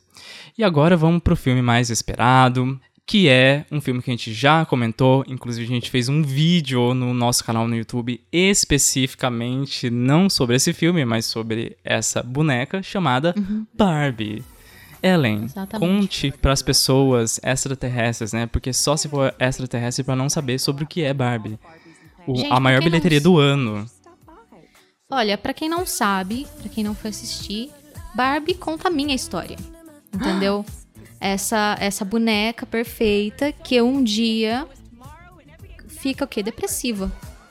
Então, assim, foi o que aconteceu comigo. Eu percebi, assim, é, eu falei pra pessoas, eu falei, gente, mas eu sou tão linda e perfeita. As pessoas assim, todo mundo falou pra você que não, que não é verdade. Eu falei, eu sei, gente, tudo bem. É, vocês vocês estão mentindo pra mim e tal. Mas hoje acordei tão triste, não sei. O meu salto alto quebrou. Ah, a minha, o meu chuveiro também não tá funcionando. Eu tô achando a minha vida assim meio, meio chata. E daí o Ken, os Kens da, da, da, da, onde eu moro, assim, todo mundo é, querendo minha atenção. Não sei, é tudo assim. Aí quando eu assisti, eu vi que escolheram quem? A Margot Robbie pra fazer meu papel. Eu falei assim, ah, podia ser mais bonitinha, né? Mas tudo bem. Aí conversei com a Greta Gerwig, que inclusive ela é, fiz consultoria pro filme, tá? Ah, olha. Ah, por isso que eu vi seu nome lá depois- no crédito. Exato. É, Tá. Então estava bem rápido, assim. Eu falei, olha, passou, Rafa, entendeu? Passou meio Sim, rápido, mas tava Mas eu lá. vi, eu vi. Então, é, pra, pra quem não viu, quem não prestou atenção, na parte mais, mais importante, tava meu nome lá. Ahn, mas é isso, assim, eu fiquei meio assim com o filme porque eu acho que eu merecia mais destaque ah, no filme. Eu acho que deviam colocar baseado na história, né, tal, assim. Uma Sim. coisa assim que, que me deu o crédito necessário. Mas é essa história de Barbie, Rafa. Nossa, e royalties, né? Precisa ganhar também, né? Porque você contribuiu Olha- demais com esse roteiro. Eu acho que eu não faço arte por dinheiro, Rafa. Eu não, assim, a minha arte não tem preço. Não tem preço. Corta pra gente coloca, falando que a gente entendeu? É, tá chamando é os produtores pra eu pagar a gente. Assim, uma vida, eu vivo de uma vida, uma vida simples, eu e os passarinhos e ah, o ar. Mas é, é essa, essa é minha filosofia de vida. Se você não concorda, sinto muito, entendeu? Ai, é complicado, é complicado, mas assim, a gente vai ter que entrar na justiça, tá? Porque Barbie também é baseado na minha vida, tá? Então a gente tá tendo um conflito aqui neste momento. Tananã. Paola e Paulina aqui. Gente. Ai, ai, ai. O que dizer de Barbie, né? O que dizer de Barbie? Eu, eu já fiz a minha crítica lá no- nesse vídeo que a gente já falou, então eu comentei bastante, mas quem não fez a sua crítica é a Ellen. Então vamos começar então na categoria que Barbie tem muita chance de aparecer. Eu acho que tá certa, encaminhadíssima a indicação dela aqui, que é Uhum. na categoria de melhor filme, tá? Sim. Ellen, Barbie merece ser indicado a melhor filme? merece, desde que eles me convidem pra subir no palco pra receber. Ah, tá. Não, merece ganhar, mano. Tomara que ganhe. Sabe por quê? Não acredito, é o eu seguinte, também tô pensando a mesma coisa. É o seguinte, Oscar. A gente tá falando aqui porque a gente se diverte acompanhando. O, o Rafa entende mais do que eu, do, ele acompanha bastante os filmes. Mas a gente sabe que é uma palhaçada, né? Oscar. Sim, é. E se é uma palhaçada e se é muito sobre influência, quem tem mais influência ali nos votantes e quem manda as cestas, estamos esperando nossas cestas de, de café da manhã, as coisas assim que, né, com a, com a Barbie, com os biscoitos, os negócios. Também. Tudo vegano pra gente, fazendo um favor, tá, gente? Que é da, da última vez, assim, me decepcionou. E assim, já que é pra fazer palhaçada, que ganhe um filme que tem muito humor e que pelo menos tá. Teve, poxa vida, dentro do mainstream é alguma representatividade. A gente pode falar que é. A gente pode falar que é superficial, que é coisa, sim. Não vai, entendeu? Não tá é, lendo Silvia Plath lá, não tá falando da Simone de Beauvoir exatamente. Mas assim, Sim, sim. Mano, perto do que a gente costuma ter nesses filmes considerados os melhores, tirou um sarro de Poderoso Chefão. Mano, Sim. é da hora, é da hora ter um filme me- ganhando Oscar de melhor filme, sendo uma comédia, sendo sobre. é, sendo infanto-juvenil quase em várias, né? Em tudo, assim. Sim. E sendo. E falando sobre realmente a mulher como ser humano. que é uma coisa assim que nesses filmes parece que não fazem, sabe? Tipo, ela, ela tem uma. Ela tem um arco de. Ela tem um arco de humano. Sabe? Ela é uma boneca, mas ela tem um arco de pessoa humana, que é uma coisa que é impressionante que eu nunca vejo. Tipo, tem a mulher do, do, do, do, Cor- do Dom Corleone lá, que é um zero à esquerda. Tem a mulher do. Tem sempre um. Nesses filmes, tem sempre um mafioso que tem uma mulher que não é um nada ali, sabe? É isso que a, a mulher nesses, nesses filmes, os melhores filmes, fica relegada a. E a. Barbie, a Barbie, se ela ganhar um Oscar, ela vai ser um filme considerado um dos melhores, ganhador de Oscar de melhor filme, em que tem uma mulher barra boneca que tem um arco de ser humano. Então eu vou achar muito legal. Uma mulher retratada como um ser humano, gente. Como uma pessoa. Nossa. Eu acho É, muito legal. Não, isso. é realmente revolucionário pro Oscar, né? Porque é isso, a Sim. gente tá falando daqueles dois filmes que vocês já sabem quais são, mas eu não vou nomear aqui. A representação da mulher lá nesses dois filmes, como é que são? Analise. Mas não, não vou entrar nesses detalhes, porque Barbie, eu acho, eu, sinceramente, falta filmes pra eu assistir, tá? Que estão aí considerados é, grandes candidatos, né? Então, infelizmente, não dá pra eu colocar um melhor filme, assim, pra mim, que ninguém viu e achar que ele vai ganhar o Oscar, porque não vai, vai ser os filmes que já estão ali, né? Então, mas tem filmes dessas listas aí que estão aparecendo toda hora que eu não assisti ainda. Mas, dos que eu assisti, eu juro pra você, eu acho que Barbie devia ganhar o Oscar também de melhor filme, tá, gente?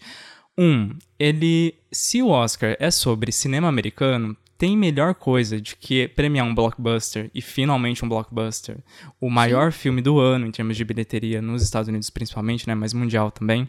Você estaria premiando um filme de estúdio, você estaria premiando o maior blockbuster, então era tudo que o Oscar queria. Não era isso que queria com Avengers, gente, aquele lá horrível. Vocês é um queriam que filme premiasse popular, ele com isso. que tem Filme comédia, popular. que tem aventura, que tem ação, que tem todas essas marcou o coisas que costuma tem. Sim, marcou o ano e provavelmente agora vai gerar a terrível tendência da gente ter filmes do- dos brinquedos da Mattel pra sempre. Entendeu? Então ele vai gerar tendências ainda. Essa tendência eu discordo, tá? Não gostaria que isso acontecesse. Porque eu acho que Barbie, inclusive, critica de uma forma sutil, né? Dentro das possibilidades de ser um filme de estúdio, ele critica, assim, é, essas grandes corporações, a própria Mattel, né? Eu acho que, pra mim, um dos filmes mais ousados que eu vi nos últimos anos, assim, justamente por saber do modelo de produção dele, gente. Eu sei que vocês estavam esperando que talvez fosse um filme, nossa, com um feminismo extremamente revolucionário. Hum, A gente, eu não tinha essa expectativa, minha expectativa estava baixa em relação a isso. Pensei que ia ser mais é, superficial ainda. Eu E- mas eu acho que a forma como é tratado aqui nesse filme é ousado demais. Eu nunca esperaria um filme criticar a própria empresa que você tá fazendo os seus bonecos, sabe? Como personagem. E a, a empresa autorizou isso, a gente sabe isso, então ela tinha esse plano de marketing e provavelmente funcionou. Ela deve estar ganhando muito com esse filme, mas também com venda de bonecas, né? Aposto que deve ter crescido bastante.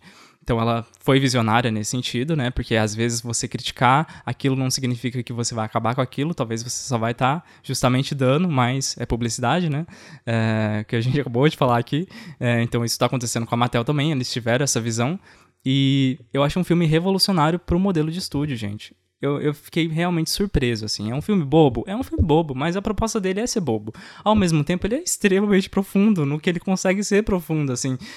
Eu fico, tipo, eu sei que não é o melhor filme, tá? Eu lembro que no Letterboxd, por exemplo, eu dei uma nota 5, mas principalmente porque a gente tinha uma briga entre dois filmes lá, e eu sei que o pessoal que tava a favor do outro filme tava votando menor pra Barbie, por quê? Por ser um filme considerado, entre aspas, de menina, por tratar desse tema, e, né, por justamente você valorizar sempre a arte do cara que faz, né? Um filme sobre homem e tudo mais do que um filme sobre mais bobo, mais comédia, né? Você prefere o drama, a coisa histórica, do que, né, uma comédiazinha meio boba. É isso que, que Barbie é. Uhum. de boneca, superficial, plástico, né? Barbie tem essa plasticidade, mas ao mesmo tempo que De utiliza, igual a propósito. Ellen falou, de referências extremamente cinéfilas, assim, né? Começa com 2001, fala sobre o Poderoso Chefão, eu sei que é criticando, mas a própria diretora, ela tem essa referência, por isso que ela colocou, né? Tira Ela um baita considera- de um sarro de tudo e de si mesmo. Exato. E é tudo uma grande bagunça, mas é muito divertido. Gente, merece. É, para mim é o filme que marcou o ano, sabe? Se o Oscar tava querendo premiar um filme que é blockbuster e que realmente é bom, acho que Barbie, dentre os últimos anos, é o que, tipo, tá dentro disso, sabe? É, para mim, o, Best Picture perfeito pra você colocar e marcar aí a sua premiação, sabe? Inclusive porque eu acho que dentre todos os filmes que a gente tem, Barbie eu sinto que vai ser muito lembrado futuramente, sabe? Eu acho que Barbie vai ficar na cabeça das pessoas, não vai ser um filme que vai ser esquecido. Clássico instantâneo, sabe? também acho. A gente falou de Past Lives. Past Lives, eu não sinto essa mesma coisa. Eu não sinto que ele vai ser um filme duradouro, que ano que vem todo mundo vai estar falando sobre. Eu não sinto. Agora, Barbie, desculpa, vai ficar na cabeça das pessoas para sempre, né? E ainda juntou com essa questão da greve de atores, então ele tem um momento histórico que aconteceu na na história de Hollywood com esse momento histórico de bilheteria também. Então tudo juntou, Barbie pra mim é o filme perfeito pra ganhar melhor filme, gente. Não tem outra opção, a não ser que eu assisti um outro filme muito bom e eu venho aqui falar pra vocês. Mas por enquanto, Barbie pra mim, nossa, seria a melhor recompensa assim do filme, Sim. principalmente.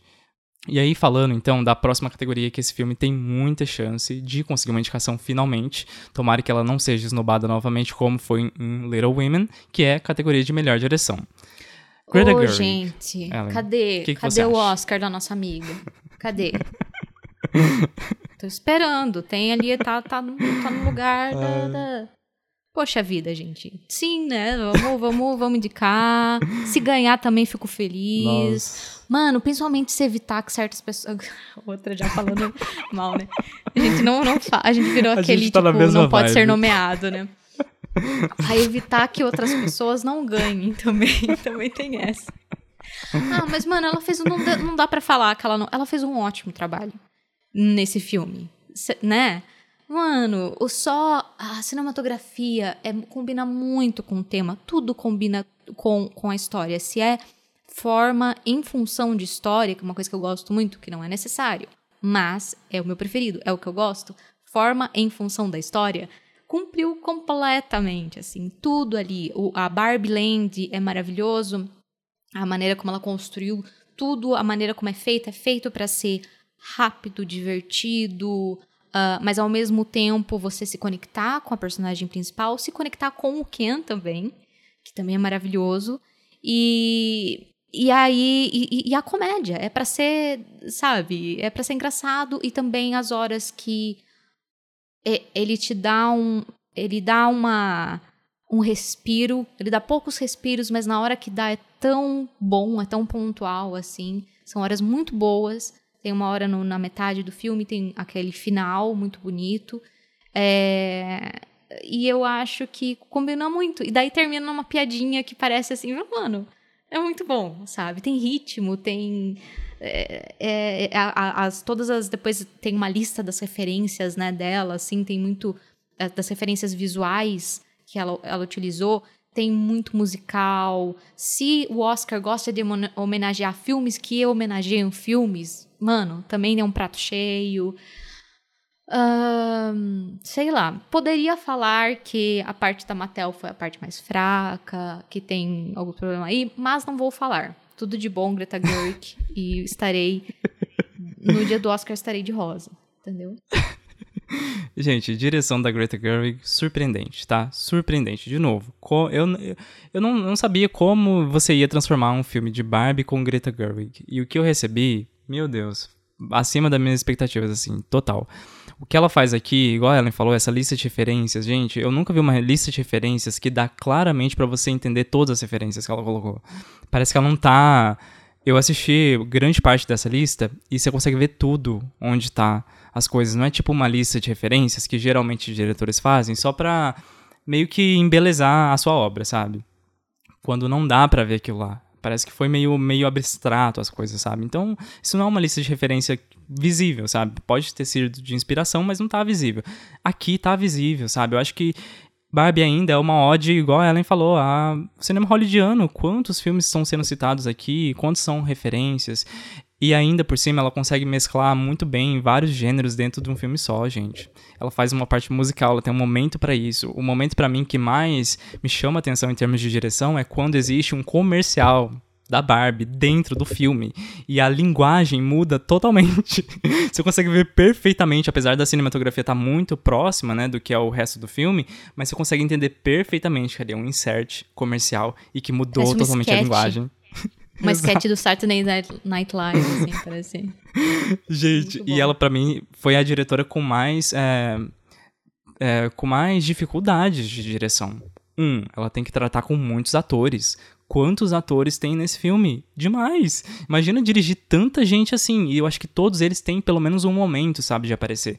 Então, para mim, é uma dificuldade muito grande.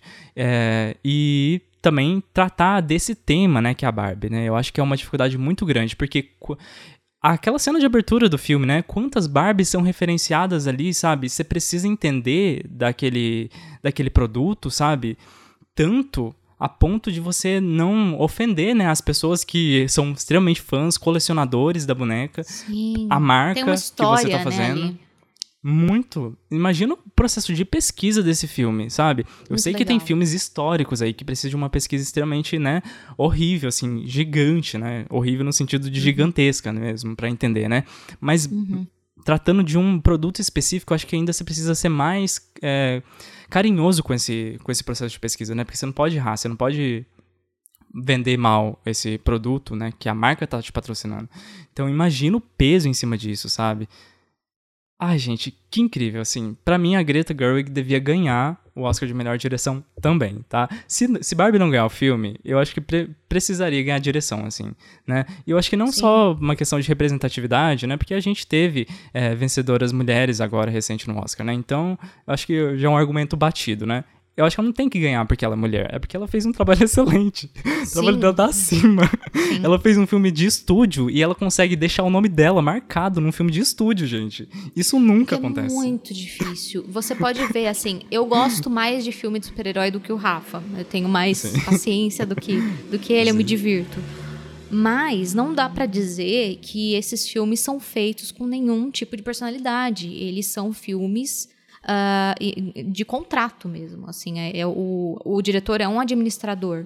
Ah, então, a maioria deles, né? Tem um ou outro ainda que eu poderia conversar. Mas assim, o, a Bar- Barbie é um filme da Greta, não tem assim o que falar. É, é, é- é muito a cara. E é muito. É uma coisa muito difícil. Acho que pra mim o maior desafio de todos esses que você tinha falado, pra mim ainda é você fazer um filme desse tamanho, com esse tipo de investimento e ser a sua cara, você ainda fazer o que você quer fazer, sabe? É, então, eu acho muito difícil, assim, e, e ela conseguiu fazer. que- Exato. Da hora pra caramba. E principalmente vendo assim, a filmografia dela anterior, né? Ela nunca tinha chegado numa produção desse tamanho.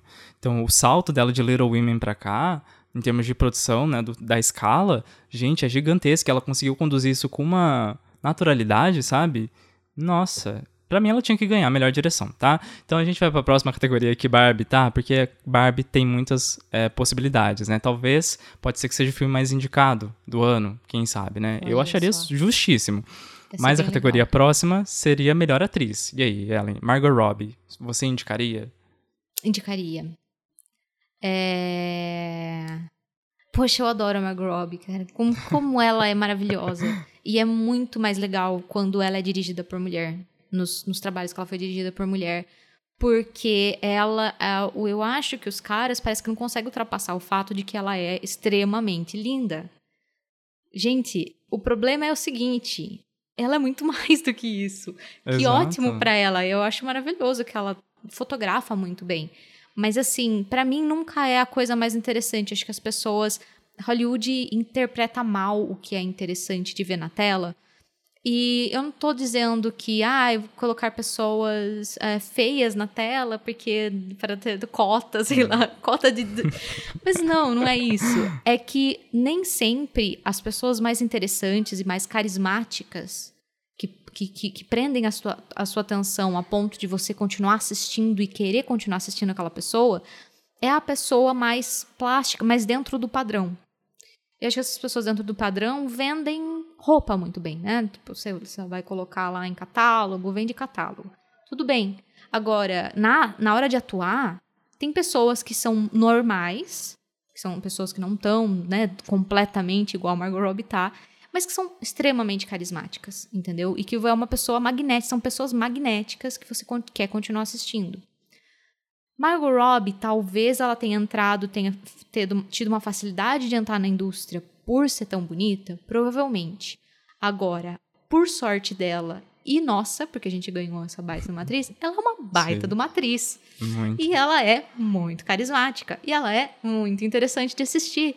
E eu acho que ali ela fez exatamente o que ela tinha que fazer. Ela era engraçada quando ela tinha todo o. Tinha a, a, parte dramática do filme, ela era muito pontual, muito específica. E estava toda em cima da Margot Robbie. Nem da. da, da talvez eles, eles negligenciaram um pouco as personagens da mãe e filha, que de- poderiam ter muito mais da carga emocional, mas não tava nela. Tava na descoberta do que é ser humana. Entendeu? É, muito mais do que ser mulher, que eu acho que isso ficou mais para América Ferreira, é o que é ser um, um ser humano e, e- e o seu lugar dentro do mundo, sabe? É, e eu acho que a, a, a Barbie, nessa, nessa transformação dela, ela se descobriu humana e aí ela se descobriu mulher, entendeu? Porque além de ser humana, ela tem esse, esse lugar que foi colocado para ela na sociedade. Ah, mas ela. Eu acho que a Margot Robbie pegou muito bem e nas horas que era para ser ah, engraçada, ela era engraçada, ela, ela consegue ser muito engraçada. Ela, nas horas que era pra. eh, tu- tudo isso funcionou muito bem pra ela. Sim, o destaque acabou ficando com o Ryan Gosling, que também foi sensacional. Porque a pessoa que é o, o, o maior alívio cômico acaba ganhando muito destaque, sabe? Às vezes tem um coadjuvante que é o melhor amigo do super-herói que todo mundo gosta mais. Sempre tem isso, é normal. Mas ela, como protagonista, ela levou o, o filme. eh, Não, não tinha como tirar os olhos dela, assim, ah, o tempo todo. Eu acho ela maravilhosa. Então, se ela. Quero que seja indicada sim, se ganhar também tá, tô feliz. Mas que seja indicada. Olha, a Margot Robbie, pra mim, eu acho que ela. O papel dela acaba, apesar dela ser o papel, né, o título aí do filme, ela acaba perdendo destaque pra outro ator. Então, é, eu sinto, eu não sinto que a performance dela foi afetada por isso. Eu só sinto que ela não teve o destaque de uma atriz principal que outros filmes vão ter e que me impressionaram um pouco mais. Ela teve dificuldades nesse, nesse trabalho, com certeza. Ela mesmo também fala aí no The, The Hollywood Variety. Ela fala sobre qual, como é esse processo, né, de achar uma, como fazer uma boneca, né, porque ela, uma boneca em teoria não tem consciência, então como é que você vai construir essa personagem, né, é, então as dificuldades disso, né, e ela foi, falou que um- foi um processo difícil que a Greta Gerwig, inclusive, é, ajudou ela a achar essa, como fazer essa personagem, né, porque ela não queria parecer, é, tipo, idiota, entre aspas, né? Tipo, muito bobinha. É, então ficava meio, tipo, como fazer esse personagem? Então foi um processo extremamente difícil, pelo que ela falou. Ainda assim, eu acho que eu conseguiria citar outras cinco performances femininas que eu assisti esse ano que eu gostei mais, tá? Então, por isso, e só por isso, eu não indicaria a Margot Robbie. Se ela tiver na lista, eu vou adorar, eu vou amar, tá? Não daria o Oscar pra ela, aí eu já acho muita coisa. Mas total é, apoio a indicação dela, mas pessoalmente colocaria outras aí, principalmente outras menos famosas, que estão em filmes menores, sabe? É, talvez eu iria em outras. Agora, falando em nesse ator que eu falei que roubou tudo, temos Ryan Gosling na categoria de ator coadjuvante. Sim. Aí não tem como, né, gente? Aí eu acho que o Oscar é dele. Eu, eu acho que, falei do Charles Melton, é, basicamente tá entre os dois, assim, por enquanto, né, nesse momento da temporada, o, a, a ganhar a estatueta de vez. Sim. Eu acho que eu daria pro Ryan Gosling, porque eu acho que o que ele fez, assim, ele marcou de novo uma- um aspecto cultural, assim. Eu acho que ele vai ficar muito marcado. E pra mim ele foi uma escalação perfeita, né? Porque mesmo que o pessoal tava reclamando muito da idade dele, né, lá no começo, antes do filme sair, teve toda essa baixaria aí na internet, não sei porquê. Enfim, Sempre funcionou demais, escalação reclamar. perfeita. Exato. O pessoal não tem o que fazer. Nossa, perfeito, gente. Perfeito. Tudo que ele fez ali, perfeitão. Ia ser muito legal, né, se ele fosse premiado, porque também é, o Oscar não costuma premiar é, atuações de comédia. E Exato. ia ser uma coisa diferente também. Poxa, ia ser. O pessoal ia ficar. Eu acho que ia ser um, um outro clima de Oscar se Barbie fosse Ai. premiada em várias coisas, assim, melhor ator coadjuvante, e melhor Nossa. filme, melhor direção. Eu acho Você que ter que transformar, assim, num mundo mais cor-de-rosa. A gente tá precisando um Nossa. pouco. A gente tá precisando de uma alegria na vida. Ia ser uma alegria na nossa vida, né? Uma alegria com reflexão ainda. Entendeu? Sim, com algo, Olha. poxa, com, com- com- tem um conteúdo ali. Entendeu? E. É. Ah, e- eu acho que o clima ia ser outro. Querem trazer algo de, de legal pra nossa vida? Quer, quer Então. justificar todos esses anos de bobagem que eles fizeram? Traz isso, entendeu? Uma das coisas que limpou nossa alma foi quando, lógico, é, Parasita ganhou. Que Sim. eu achei muito Revolução engraçado Oscar, né? o quanto os brasileiros comemoraram. Parece até que era filme brasileiro.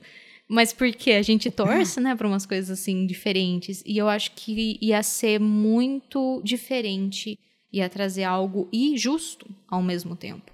É, se Barbie ganhasse várias coisas e se, sim, Ryan Gosling que, que detonou também na, na performance Muitos dele. anos. Muitos anos na indústria também, se né? entregou, Então ele, ele se merece. Entregou. Ele se entregou. Se entregou demais. ah, é, eu acho. eu- uma coisa que eu não gosto é quando são filmes é, feitos por mulheres e para mulheres. E daí a gente tem um, o protagonista masculino e o cara fica cheio de. Ai, não, eu não. Sabe, na- nas entrevistas, fica cheio de dedos assim, pra não. Ah, isso é coisa de mulherzinha, eu só fiz é um trabalho só, não sei o quê. Não, Ryan Gosling se entregou completamente. Ele falou: não, eu vou fazer, eu vou fazer o Ken, que é um boneco tonto, dramático, não sei o quê. Eu vou fazer o melhor boneco idiota que você já viu na vida.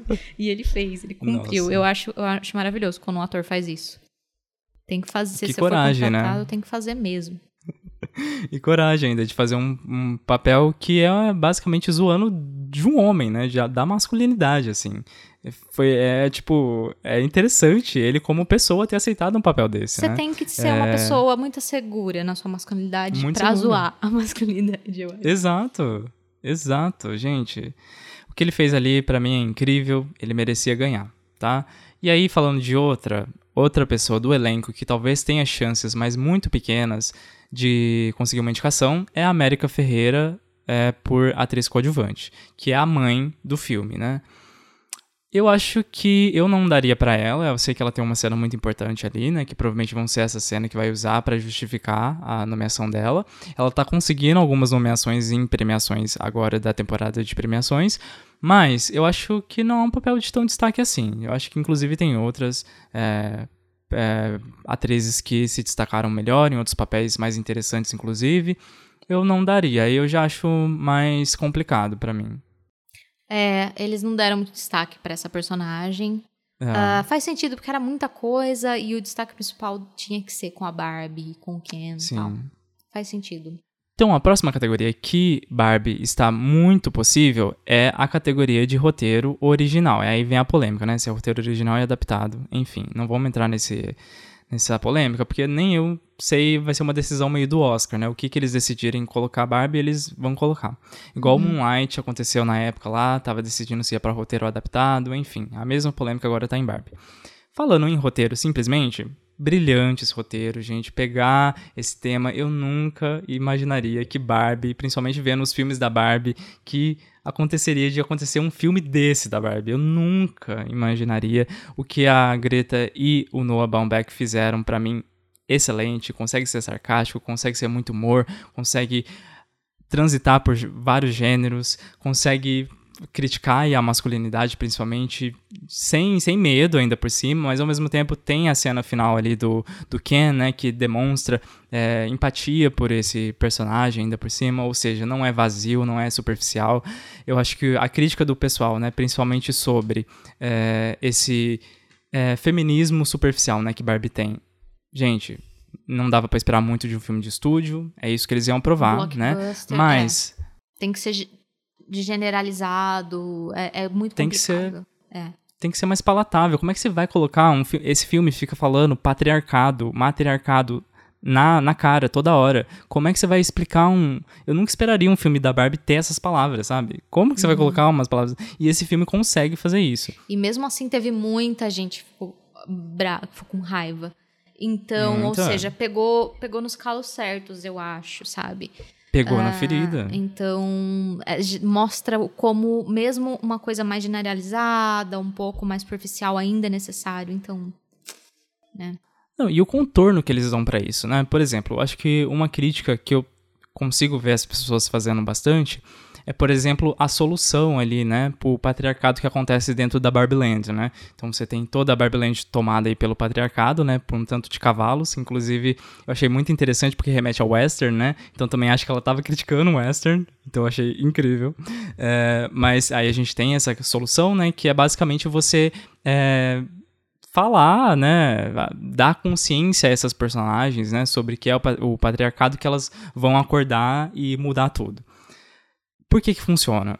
Porque essa alteração foi feita na Barbie Land, no mundo fantasia. A mesma alteração, essa mesma solução não foi colocada no mundo real, porque eu acho que o roteiro entende que o mundo real é mais complexo. Então você não, a- a- o roteiro ele não tentou mudar o mundo real, que também tem todos esses problemas. O filme coloca isso que é tão interessante, inclusive, ter esses dois mundos, que é através dessa comparação que a gente consegue enxergar o mundo real como mais acentuado essa questão do, da masculinidade tóxica que existe aqui, né? E é nessa comparação que dá esse desconforto na gente. Nossa, como é que eu não tinha percebido isso, né? No mundo da Barbie tá, tá muito mais interessante.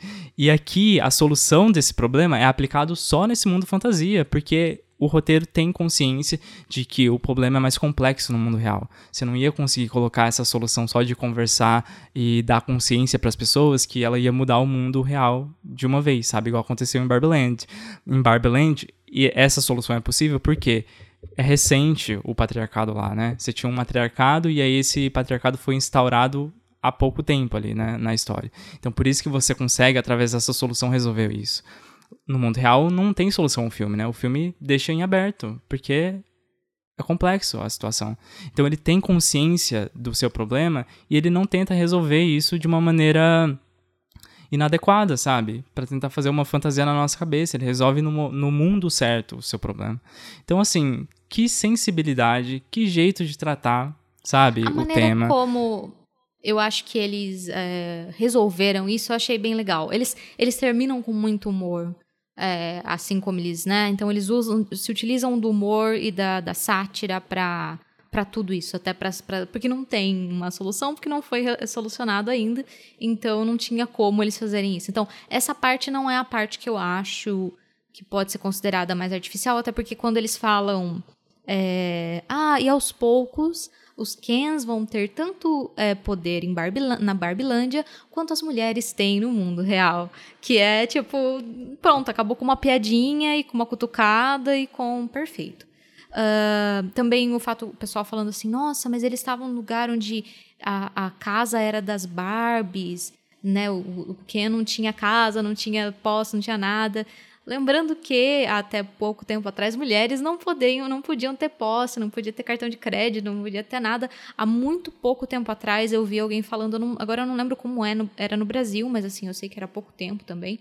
Mas ah, até os anos 70 as mulheres nos Estados Unidos não podiam ter cartão de crédito no nome delas. Então imagina você tem que pedir ou para um homem, ou para o seu pai, ou para o seu marido, para ter qualquer tipo, você não tinha nada, entendeu? Para você fazer é, compras, para você fazer qualquer coisa assim. E assim, é tão recente. Depois as pessoas é, tem caras que falam assim, né, que ficam reclamando de mulheres que só querem dinheiro e tal.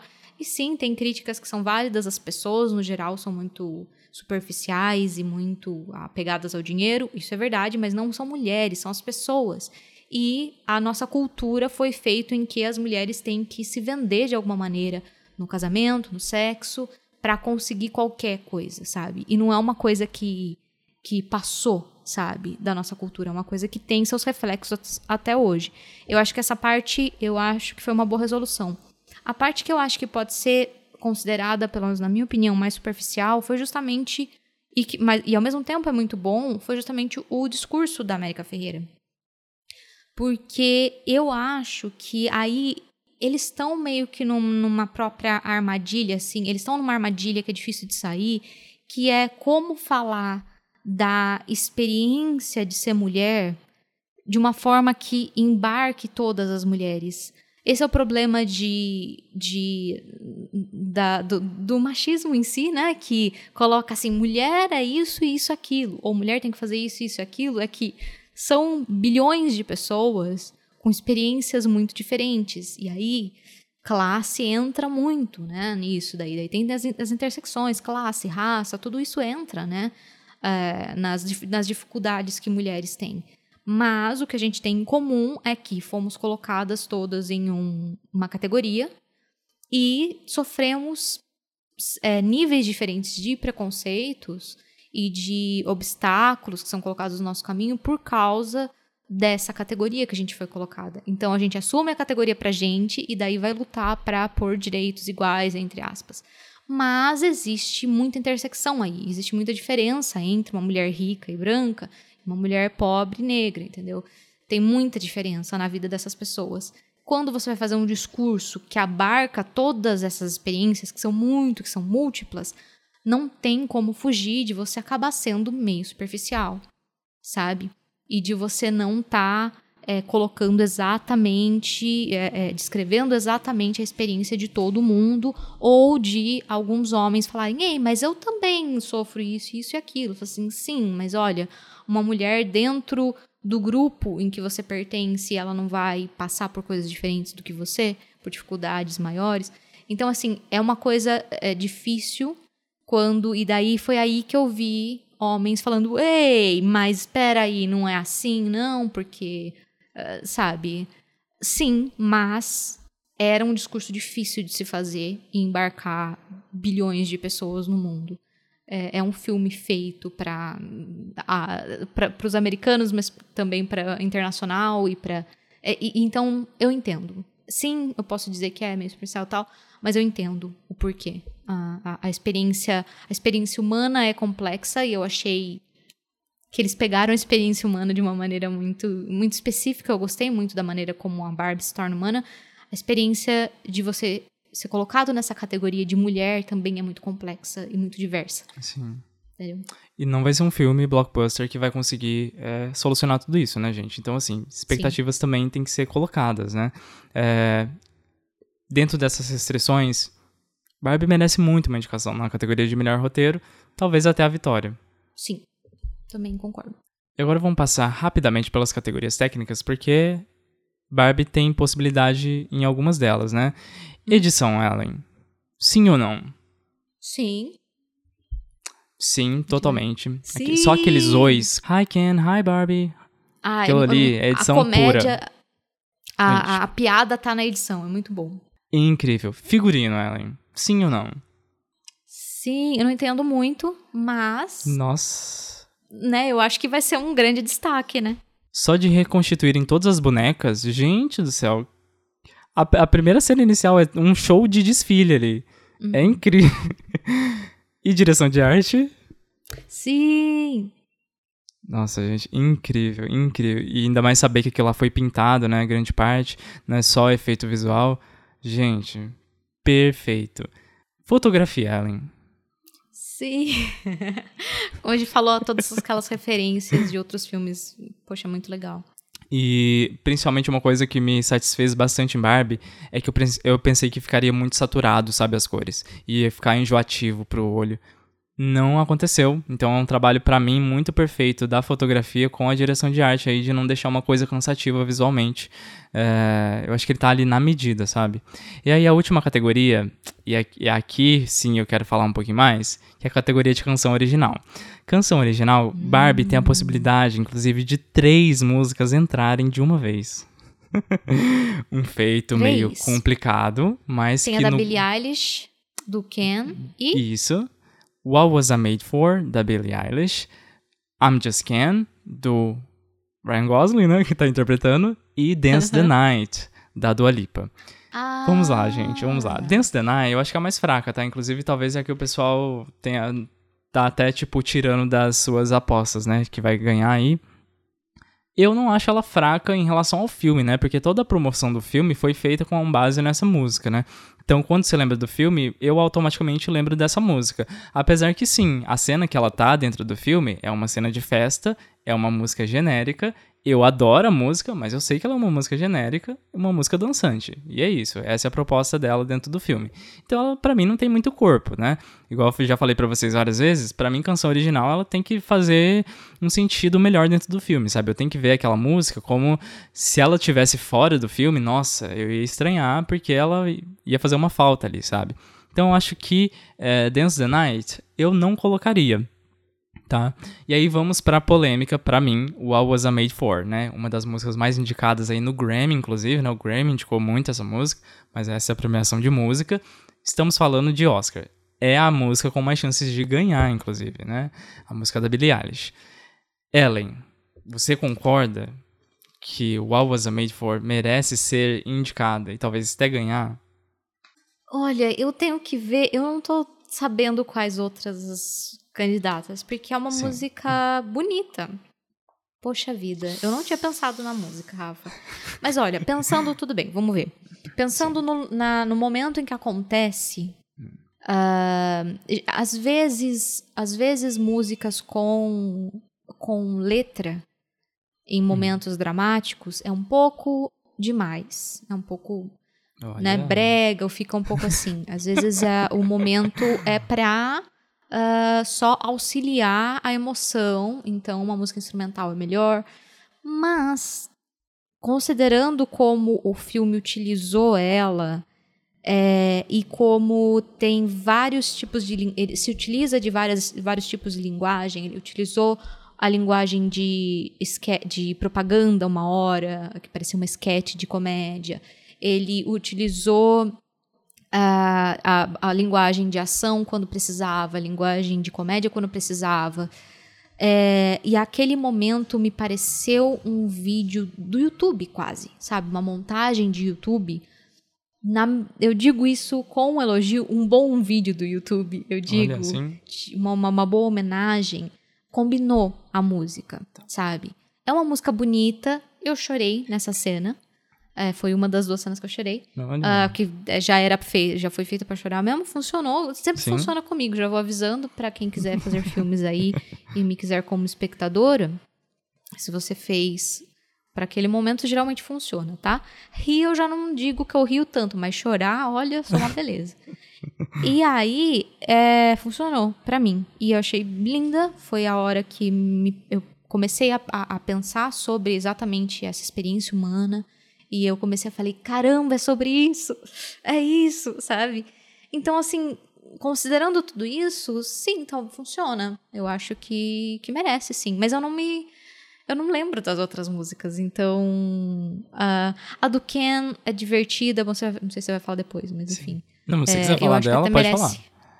Uh, é muito divertida, então se for por ser diferente, você premiar né, uma música de comédia, igual, por exemplo, o Encanto, eles, em vez de indicar o, o, We Don't Talk About Bruno, que foi um baita de um fenômeno, eles indicaram o Dos Oruguitas, que era uma música linda, que também me fez chorar. O momento, o momento combinou, mas é mais do mesmo, é mais do que já foi feito, né? Isso é fácil fazer a pessoa chorar nesse momento.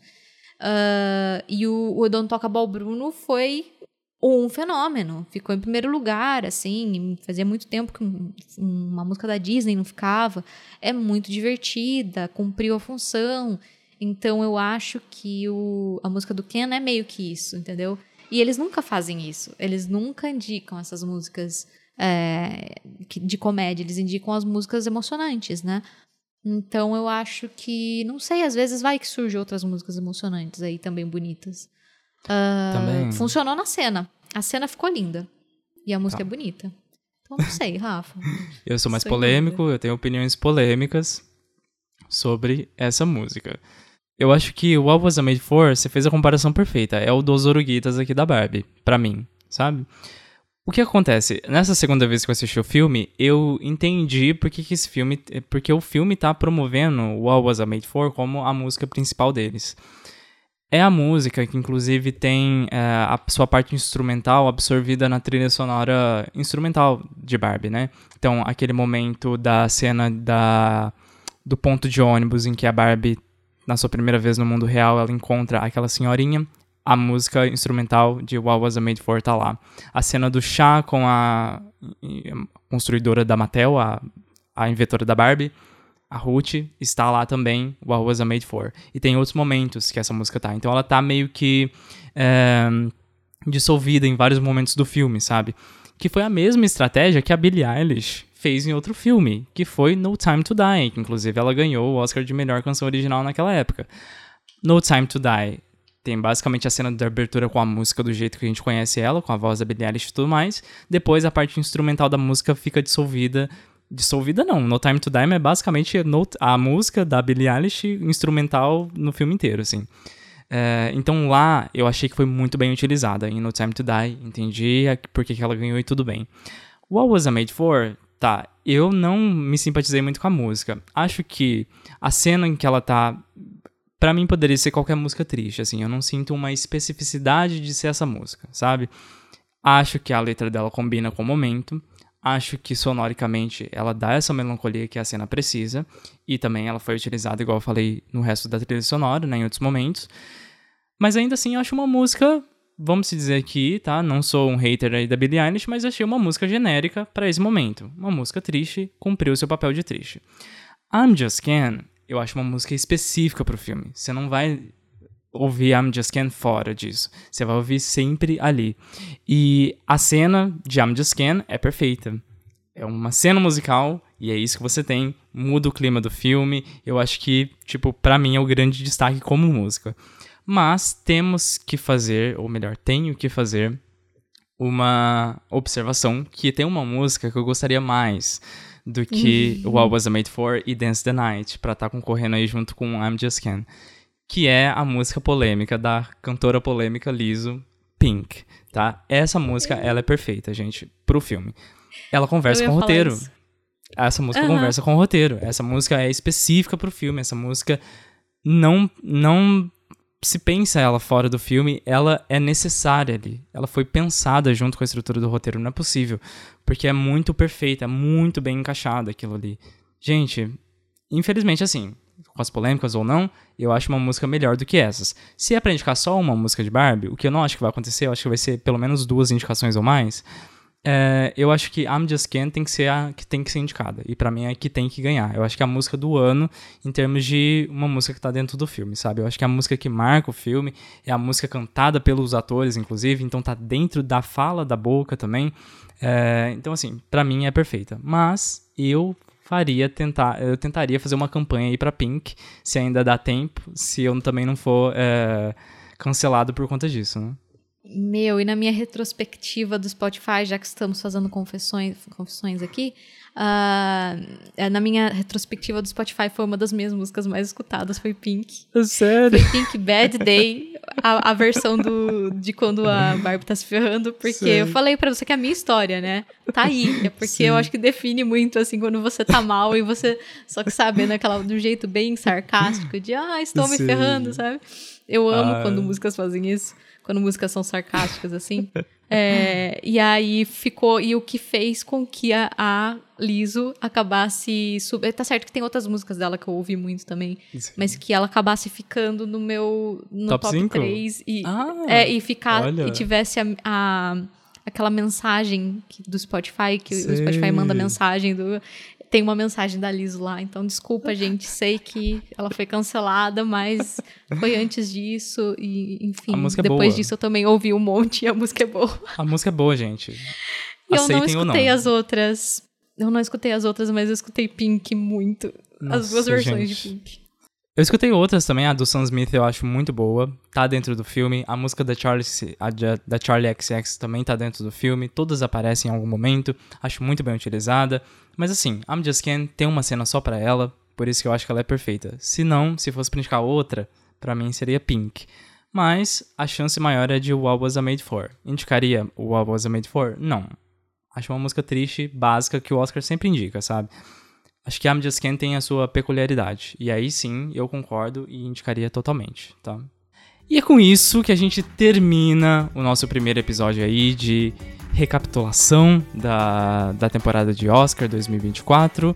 Quero que vocês deixem aí pra gente quais outros filmes que estão aí sendo falados, tá? Pra temporada de premiação que vocês querem que a gente comente aqui.